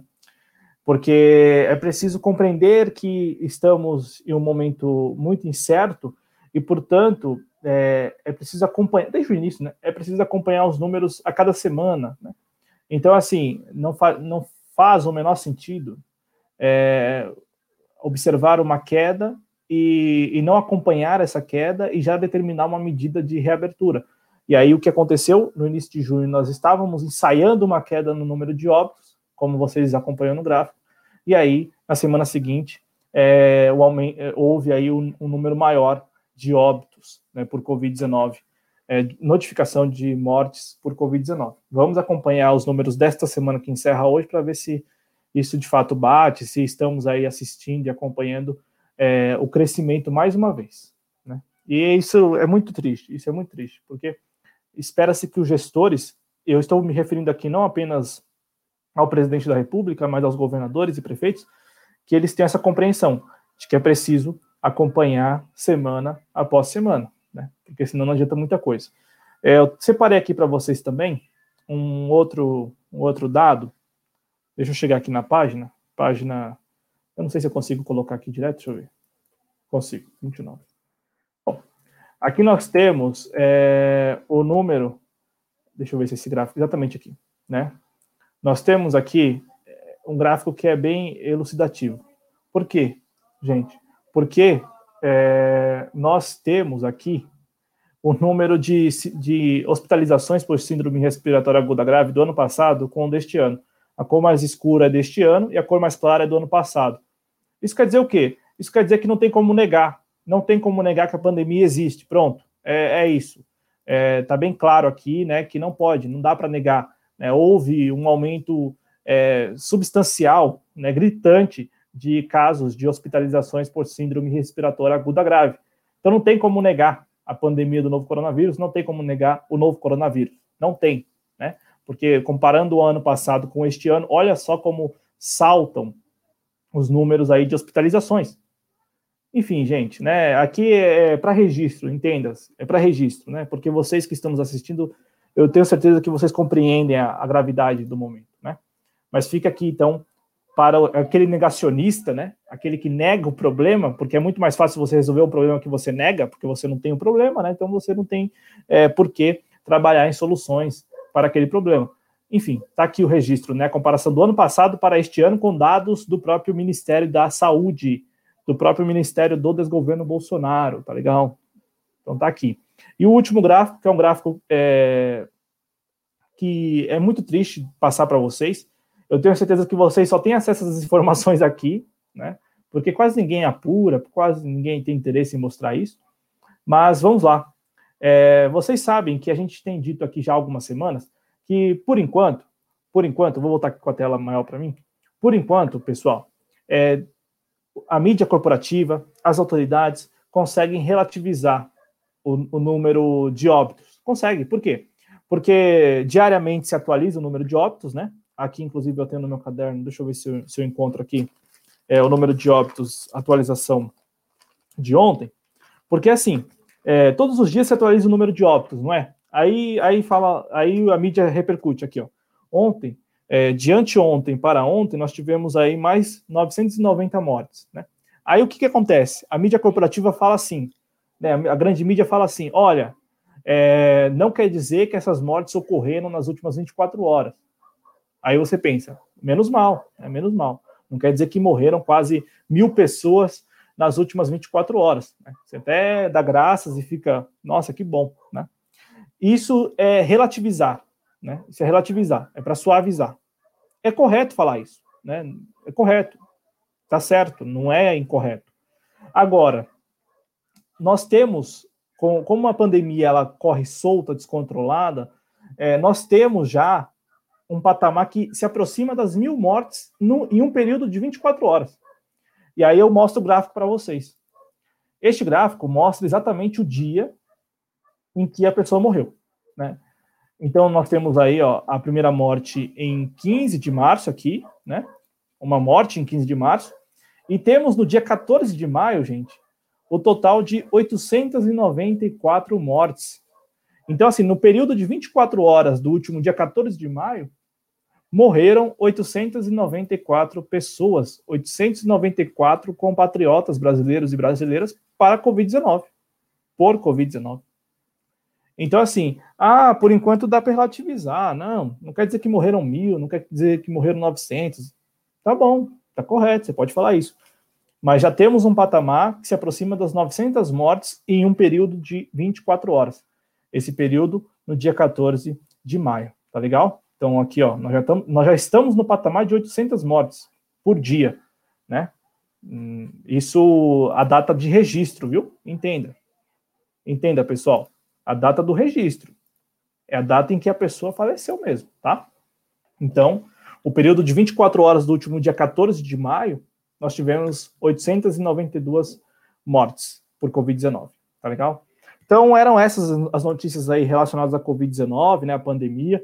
É, ainda que sem a atualização de hoje, eu, mais uma vez, reforço aqui é, que o projeto Jovens Cronistas envia, manda aquele abraço, toda aquela força a, aos familiares, aos amigos, né, todas as nossas boas e ótimas vibrações aí para essas pessoas aguentarem passarem por esse período, né? Aqui no chat quero cumprimentar e já de pronto mandar ótimas vibrações ao Severino Samsung J2 Core, ele que é nosso parceiraço aqui, né? Então, nós nos solidarizamos, gente, e é real.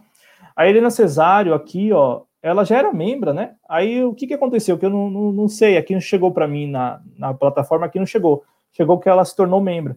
Muito obrigado, muito obrigado a Eliana. Quem ainda não é membro ou membro do canal, se, se torne a partir de R$ 4,99. Tem uma promoçãozinha aí do, do, do, YouTube também, né? Que o YouTube paga a, a mensalidade ali, a primeira mensalidade. Quem puder, manda um super stick, um super chat. Estamos bem próximos de ter acesso lá aos, aos recursos, né? Eles estão retidos, os valores de monetização. Estamos bem próximos e para isso a gente precisa e conta exclusivamente com o apoio de vocês.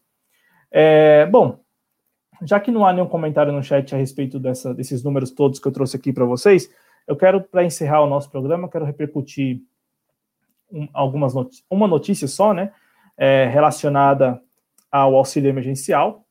É, quero aqui, bem rapidamente, falar é, sobre isso, porque nós tivemos hoje, né, neste sábado, é, o calendário, é, o pagamento da terceira parcela já do, do auxílio emergencial, né, é, e, e aí nós temos agora a discussão, porque a terceira parcela é a última, né? Então há uma discussão enorme agora, há uma discussão enorme agora, gente, para prorrogar esse auxílio emergencial, que é, como eu venho dizendo aqui há algum tempo, é coerente, porque o estado de calamidade vai até dezembro. Então, assim, o estado de calamidade vai até dezembro, mas os vulneráveis só podem ter acesso ao auxílio emergencial até julho, né? E fica por isso mesmo. Então, o Senado está trabalhando, tem lá, eu havia contado, tem mais de cinco, ou são quatro, é, posso até verificar isso para vocês confirmar, mas o Senado já conta lá com um número é, grande de projetos para prorrogar o auxílio emergencial e prorrogar nos moldes que nós conhecemos hoje, né, que são os mais coerentes também, os mais corretos. 600 reais, né, 600 reais de, de auxílio, né, o valor de 600 reais, e também é, prorrogá-lo até dezembro, né, garantir ali o pagamento. É, o, o, presidente Bolsonaro falou em prorrogar, mas mudando os valores. Ele, ele comentou ao longo da semana é, 500, 400 e 300 reais, né, de maneira gradual aí reduziu o valor do benefício. Mas é, é importante deixar claro aqui ao espectador que não há não há por que falar em rombo, em gasto, em despesa com o auxílio emergencial. Então, assim, coerente e o correto também é prorrogar até dezembro, ao menos, e prorrogar no valor que temos hoje, o valor de 600 reais, né, para alguns beneficiários e outros é, 1.200 reais ali, né, se são pais ou mães é, sozinhos, separados, enfim, né, são ali os, os líderes da família, né. Então, sobre o auxílio emergencial, a gente precisa compreender isso, que não é gasto, não causa rombo, né, é preciso manter isso até o final do ano, ao menos, até porque nós estamos aí na expectativa é, das, de uma pior econômica gigantesca, né, sem precedente. É que neste momento ainda estamos um, tanto anestesiados, né, todos estão anestesiados pela, pela ebulição de todos, de, pela convulsão, não ebulição, mas pela convulsão que nós estamos acompanhando. É uma crise política, sanitária, econômica, social, enfim, é uma crise é que tem é uma crise que não é a crise da pandemia do novo coronavírus, não é a crise do coronavírus, mas é uma crise é, permanente já de alguns anos aqui no Brasil e que nos deixa um tanto anestesiados. Então, assim, nós não estamos um tanto é, pensando aí nos próximos meses, mas a expectativa é de, de uma piora econômica sem precedente até o final do ano. O ano de 2021, um ano muito difícil também, economicamente. Então, é preciso, já de pronto, estabelecer políticas para assistir, para é, políticas de assistência mesmo. Porque se não, não rolar agora, se não rolar de planejar agora, de se organizar agora, muito dificilmente é, teremos uma situação minimamente é, organizada, sustentável, é, no final do ano deste ano, né? Portanto, no segundo semestre agora, e muito menos em 2021. Então, é preciso olhar com muita atenção sobre isso, e o auxílio emergencial, ele é um mecanismo importante, muito importante. Porque, como a gente já falou aqui na TV Jovens Cronistas, ainda que seja um valor simbólico de 600 reais, ele está chegando? Ele está chegando para as pessoas que precisam. Tem tanta gente que ainda que precisa, mas que não recebeu ainda, né? Então, é preciso incluir esses que precisam e não estão recebendo, e garantir a todos eles a manutenção do benefício até, ao menos, dezembro, e já trabalhar em alguma coisa para o ano que vem. Por isso que no Congresso Nacional já se discute, é, não digo a criação, mas eles querem ali é, unificar benefícios e estabelecer isso como uma renda mínima para o ano que vem. Então, assim, já se começa a discutir isso, né, ao longo da semana rolou essa, esse papo lá no Congresso Nacional, né, de renda mínima e tal, vamos aí seguir acompanhando, mas me parece razoável já trabalhar as bases para um programa efetivo é, permanente de assistência às pessoas. Até porque nós temos números elevados de brasileiros e brasileiras desempregados, desalentados, né, subutilizados, informais. Então, assim, a base da pirâmide, ela é uma base que não, não é muito sólida. Né? Na verdade, não tem nada de sólido. É garantiu do hoje e ponto, amanhã é garantiu da manhã e ponto, depois de amanhã a mesma coisa, né? Então, essa questão toda precisa ser muito bem discutida, ainda que tenhamos é, muita resistência, né? E também muito pé atrás com o Congresso Nacional, né? Com as intenções, se de fato eles vão levar isso adiante, se eles vão considerar mesmo que é algo importante, né? Então, fica aqui esse registro porque nós precisamos pensar nos próximos meses e no ano que vem, porque essa convulsão, né, como eu estou aqui classificando, né, convulsão porque você tem é, notícias que chegam de todas as partes que vão, é, que são elementos que vão aí alimentando essa crise. Então, é uma crise permanente, toda semana algo, algo mais, né, nessa crise, uma crise que não, não nos abandona, né, que só vai se aprofundando. E, e, e claro, acredito que, que tenha como reverter esse quadro com conscientização, mas enquanto estamos aqui ativos, né, repercutindo tudo isso, vamos tentar trabalhar na cobrança também. Olha, é preciso discutir isso para ontem, é preciso que vocês façam isso. Vocês quem? Os gestores todos, ainda que sejam estes gestores que, que nós temos aí, tá legal? Então, é isso, né? É, é essa notícia relacionada ao auxílio emergencial, né? Que começa a pagar a terceira parcela, a última, e já começa também a, a ser objeto de discussão ali no Congresso Nacional para sua prorrogação, é, manutenção, enfim, por um período aí até dezembro no mínimo, ou é, ano que vem também. Né? Isso é urgente mesmo. E também tem uma notícia aqui que é bem interessante, porque o, o desgoverno Bolsonaro, ao longo da semana, desistiu daquele projeto lá que foi anunciado bem no início, é, também para como medida de enfrentamento à pandemia do novo coronavírus no país, é, de remanejar recursos do DPVAT para a saúde, quase 5 bilhões de reais. Inclusive, na época, é, se especulou, né, se especulou que o, o, presidente Bolsonaro estaria fazendo isso porque queria ali atingir o Luciano Bivar, que tem lá uma participação societária, algo do tipo, na, na, na seguradora do DPVAT. É, mas na semana o Bolsonaro voltou atrás, o desgoverno voltou atrás e desistiu do projeto de lei, é, abriu mão disso, né? Então fica aí também esse registro, por quê? Porque na época se noticiou muito que o Bolsonaro estaria atingindo um ex-aliado político, né? Um adversário, o Luciano Bivar. E aí agora que ele voltou atrás, eu não vi muita coisa aí na nas manchetes dos jornais e tal. E aí eu quis repercutir aqui com vocês, porque talvez daqui vocês consigam compartilhar por aí que olha, não voltaram atrás lá e tal. Enfim, né, as intenções deles terem voltado atrás a gente não sabe, né? É, pode ser que tenham lá naquele momento considerado válido, né, criar aquele, aquele ambiente, né, e agora voltaram atrás, porque voltaram atrás até ali na surdina e tal, todos muito quietos. Então, tá aí, tá aí esse registro também. Cumprimentando aqui a Eliana, que falou que atualizou. Ah, muito obrigado, muito obrigado, Eliana.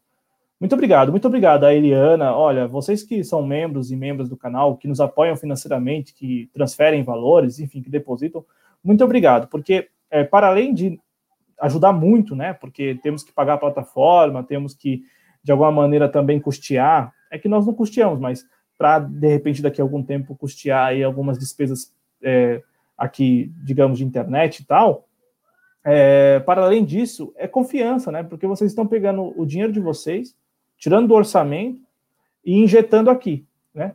E injetando aquilo que vocês podem. Então, assim, é muita confiança. Então, muito obrigado, muito obrigado. Muito obrigado mesmo. E a Eliana, além disso tudo, além de sócia, membro, ela ainda é ponte é, de, de, fontes aqui do projeto, né? Ela sempre faz essa, intermediação. Então, a Eliana é muito querida, muito querida mesmo por todos nós aqui. E vocês todos, a Ângela está aqui também no chat ainda, não sei se está por aqui assistindo, mas esteve por aqui, ela passou e também é membro. Enfim, todos os membros, todos aqueles que nos apoiam financeiramente. O Frota, que chegou por aqui falou: Boa noite, Cláudio. Estamos aqui por uma esquerda menos. ele, né, ele e os comentários é, dele, dele, né, Frota? Bom, Frota, eu estou encerrando o programa, na verdade, tá? Eu, a gente conversou aqui com o Ulisses, conversou com o Jonas Carreira, trocamos uma ideia sobre alguns fatos da semana, repercutimos a chegada do novo ministro da Educação. É, comentamos aqui por alto é, um pouco ali das intenções dele, né, do novo ministro, e a quem ele atende e tal. E estou encerrando o programa aqui, tá legal? É, antes, só para encerrar mesmo, eu gosto de mostrar isso para vocês também, porque ninguém fala disso, né? Então, vamos lá. É, é, legal isso aqui, porque isso aqui é o portal é, do, do Tesouro, Tesouro Nacional, né? E aí eles criaram lá uma página que é essa página, Monitoramento dos Gastos da União com combate à Covid-19. É bem rápida essa atualização, gente. O Bolsonaro já falou que gastou 700 bilhões de, de reais aí para enfrentar a Covid-19. A deputada Carla Zambelli também foi na mesma onda, 300 bilhões, sei lá quantos bilhões. Vamos lá, o Tesouro Nacional diz que está previsto aí para ser gasto 404,2 bilhões de reais e foi pago até o momento 8, é, 182 bilhões e 600 milhões de reais. Então é isso, tá, gente? Então esse, esse é o número real, é o número do que saiu do cofre, tá bom? É, eu digo isso porque, ai, 700 bilhões, 1 trilhão. Não, o que saiu do cofre para enfrentar a Covid-19 mesmo é 182,6 bilhões de reais. Tem lá também todo aquele aquilo que é preciso dizer várias vezes, né? Que o Banco Central apresentou no início da, da pandemia aqui no Brasil, apresentou lá um, uns slides lá, totalizando 1,2 trilhão é, de reais aí para é, o sistema financeiro do país, né? Então tem essa, essa diferença aí gritante, né? 1,2 trilhão lá por parte do Banco Central, em mecanismos ali, né? É, na verdade, é preciso dizer isso, né? Ele, eles apresentaram lá o, o, Roberto Campos Neto, ele apresentou lá os slides e disse que ali tinha mecanismos que poderiam, é, todos somados, né? Poderiam ali é, significar 1,2 trilhão de reais é, para o sistema financeiro. E do outro lado, nós temos aí é, esse valor de 182,6 bilhões de reais para o enfrentamento real da Covid-19. Né? Isso seis, seis meses, não, quatro meses depois do primeiro caso. Né? Aqui em São Paulo, lá em fevereiro, e, e também da primeira morte em março, tá legal? Bom, gente, obrigado, obrigado aí, saúde a todos vocês, saúde a vocês, às famílias de vocês, uma ótima noite de sábado na medida do possível.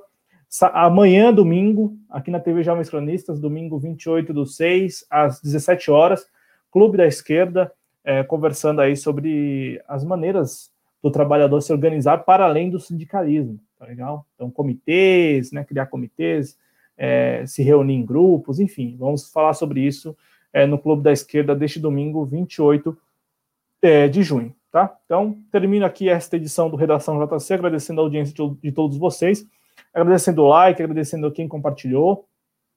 É, e também, deixa eu ver, deixa eu ver aqui, já que eu estou agradecendo, mas o Frota chegou, ele é, não sei você, mas já estou começando a sentir na população um certo saturamento em relação às notícias relacionadas à pandemia.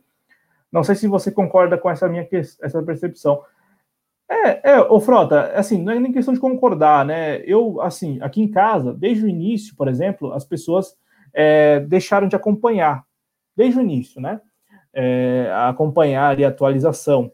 Eu vejo que esse modelo que a grande mídia encontrou, né, de atualizar apenas diariamente os números, sem repercutir ali é, no, no detalhe a passagem, é, sem fazer talvez o que nós estamos fazendo aqui nos Jovens Cronistas, hoje mesmo eu, dei uma atenção aqui para o boletim epidemiológico, mostrando algumas informações que nos parecem razoáveis, é, principalmente quanto à questão de óbitos. Olha, não dá mais para relativizar, né, como estão relativizando. Hoje, a grande mídia e boa parte da opinião pública relativiza o número dos óbitos. Diz que não, não quer dizer que morreram tantos, aquele tanto de pessoas, pessoas é, naquele período de 24 horas. É verdade, mas já, tam, já estamos no patamar de, quatro, de, quase quatro, de quase 900 mortes, né? Dia 14 de maio, 892 mortes. Então, assim, não tem como mais relativizar. É, as pessoas estão, é, não digo saturadas, mas como desde o início elas, elas estão alheias a, a, tudo isso, né? Elas nunca se sentiram parte. As pessoas estão hoje, a, as pessoas, eu digo, boa parte dos brasileiros está interessada em saber quando sai o pagamento do auxílio emergencial, se tem direito ao auxílio emergencial, né? Então, assim, é, ficou restrito a isso, é, não sei nem se estão saturadas, porque talvez elas não tenham nem acompanhado mesmo, né? não tenham nem acompanhado é, nada sobre a Covid-19, nada sobre a pandemia, né? tenha ficado ali por dentro de algumas coisas, como os hábitos que devem ser mudados, né? o que deve fazer para higienizar a casa, né? tenha ficado nisso. Mas pode ser que você tenha razão. Né? Eu sei que aqui em São Paulo, é, onde eu circulo, nós tivemos duas semanas apenas em que as pessoas mudaram mesmo. Mudaram, que você percebia de longe que a pessoa havia mudado ali o comportamento. Duas semanas. É, entre o mês de março e abril. As semanas subsequentes, todas elas, as pessoas agindo como se nada estivesse acontecendo. Claro, veio a adoção da máscara depois, né? E as pessoas passaram a adotar a máscara, mas a máscara aqui, né? É muito comum aqui em São Paulo, pelo menos onde eu circulo. É, é, muito comum as pessoas usarem a máscara na, aqui no pescoço ou guardar no bolso, e aí quando vê um ônibus, dá o sinal e corre para colocar a máscara. Tudo bem, faz eu até assim, se, se, você tá, se você está num ponto de ônibus um tanto vazio, até faz sentido, pode ficar lá. Não sei, né? É, enfim, tem tudo isso, né? Mas eu acho que você tem um pouco de razão aí nessa questão do saturamento. Aí, ó, tá vendo? No, não, Frota, aí no Rio pensando para praia, né? Eu aqui em São Paulo é shopping, né? Voltou aí, reabriu uh, o, alguns shoppings, alguns não, todos os shoppings reabriram aqui na cidade de São Paulo e todos funcionando das 16 às 20 horas da das 16 da tarde até, né, às 20 horas da noite. E, e o pessoal aí, né, dando rolê, indo lá comprar roupa, indo na, na comer uma batata lá, né? Enfim, o pessoal segue com com a sua vida, né? Infelizmente, com muita insensibilidade, porque, na boa, né? Pô, no, no, é, é, não enxergar o outro, né? É, é, de fato não, não, não ter qualquer sensibilidade com o outro, é não se enxergar no, no outro. É, não, é o outro e pronto. Né? É a outra e pronto. Eu não tenho nada a ver com isso. Né? É, é assim que, mais ou menos, pelo menos nos parece que pensa aí boa parte da, da população, e tem aqueles que estão alheios mesmo, né, Frota? Tem aqueles que, que estão, de fato, sem acesso às informações. Eu, eu conheço algumas pessoas que estão, assim, é, muito aleatório, sabe? Muito aleatório. Muito aleatório, é, não estão por dentro de muita coisa, seguem trabalhando. Aqui em São Paulo, poucas pessoas efetivamente pararam, né? Por isso que eu disse duas semanas. As duas primeiras semanas do decreto municipal, de fato, a gente observou uma, uma mudança drástica pessoas pararam mesmo, né, duas semanas. Depois disso, eu, eu circulo aqui na cidade e a percepção é de que nada mudou muito, não. Né? Bom, é isso. É, se cuidem, se cuidem, saúde para todos vocês aí. Eu quero cumprimentar a Never, que chegou por aqui também dando uma noite. Até uma próxima, como eu disse, domingo, 5 horas da tarde, aqui, é Clube da Esquerda falando aí de trabalho, trabalhador e as formas de se organizar. Obrigado, obrigado ao Marcelo Gabriel, que é nosso membro, falando que passando aqui para deixar um grande abraço. Um grande abraço para você, para sua família, para todos vocês, viu? Um abraço, espero que vocês todos estejam bem de saúde e os seus familiares também. E espero que vocês possam ter aí uma, uma noite agradável de sábado, um domingo também agradável, né? Muita saúde e muita paz, viu? É sincero. Moacir Sudo aqui, boa noite. Boa noite, boa noite, gente. Obrigado, obrigado a todos aí. Até uma, uma próxima oportunidade aqui na TV Jovens Cronistas. Tchau, tchau, obrigado. Quem ainda não é inscrito, se inscrevam. E quem puder contribuir financeiramente, os canais estão aí à sua é, disposição. Tchau, tchau.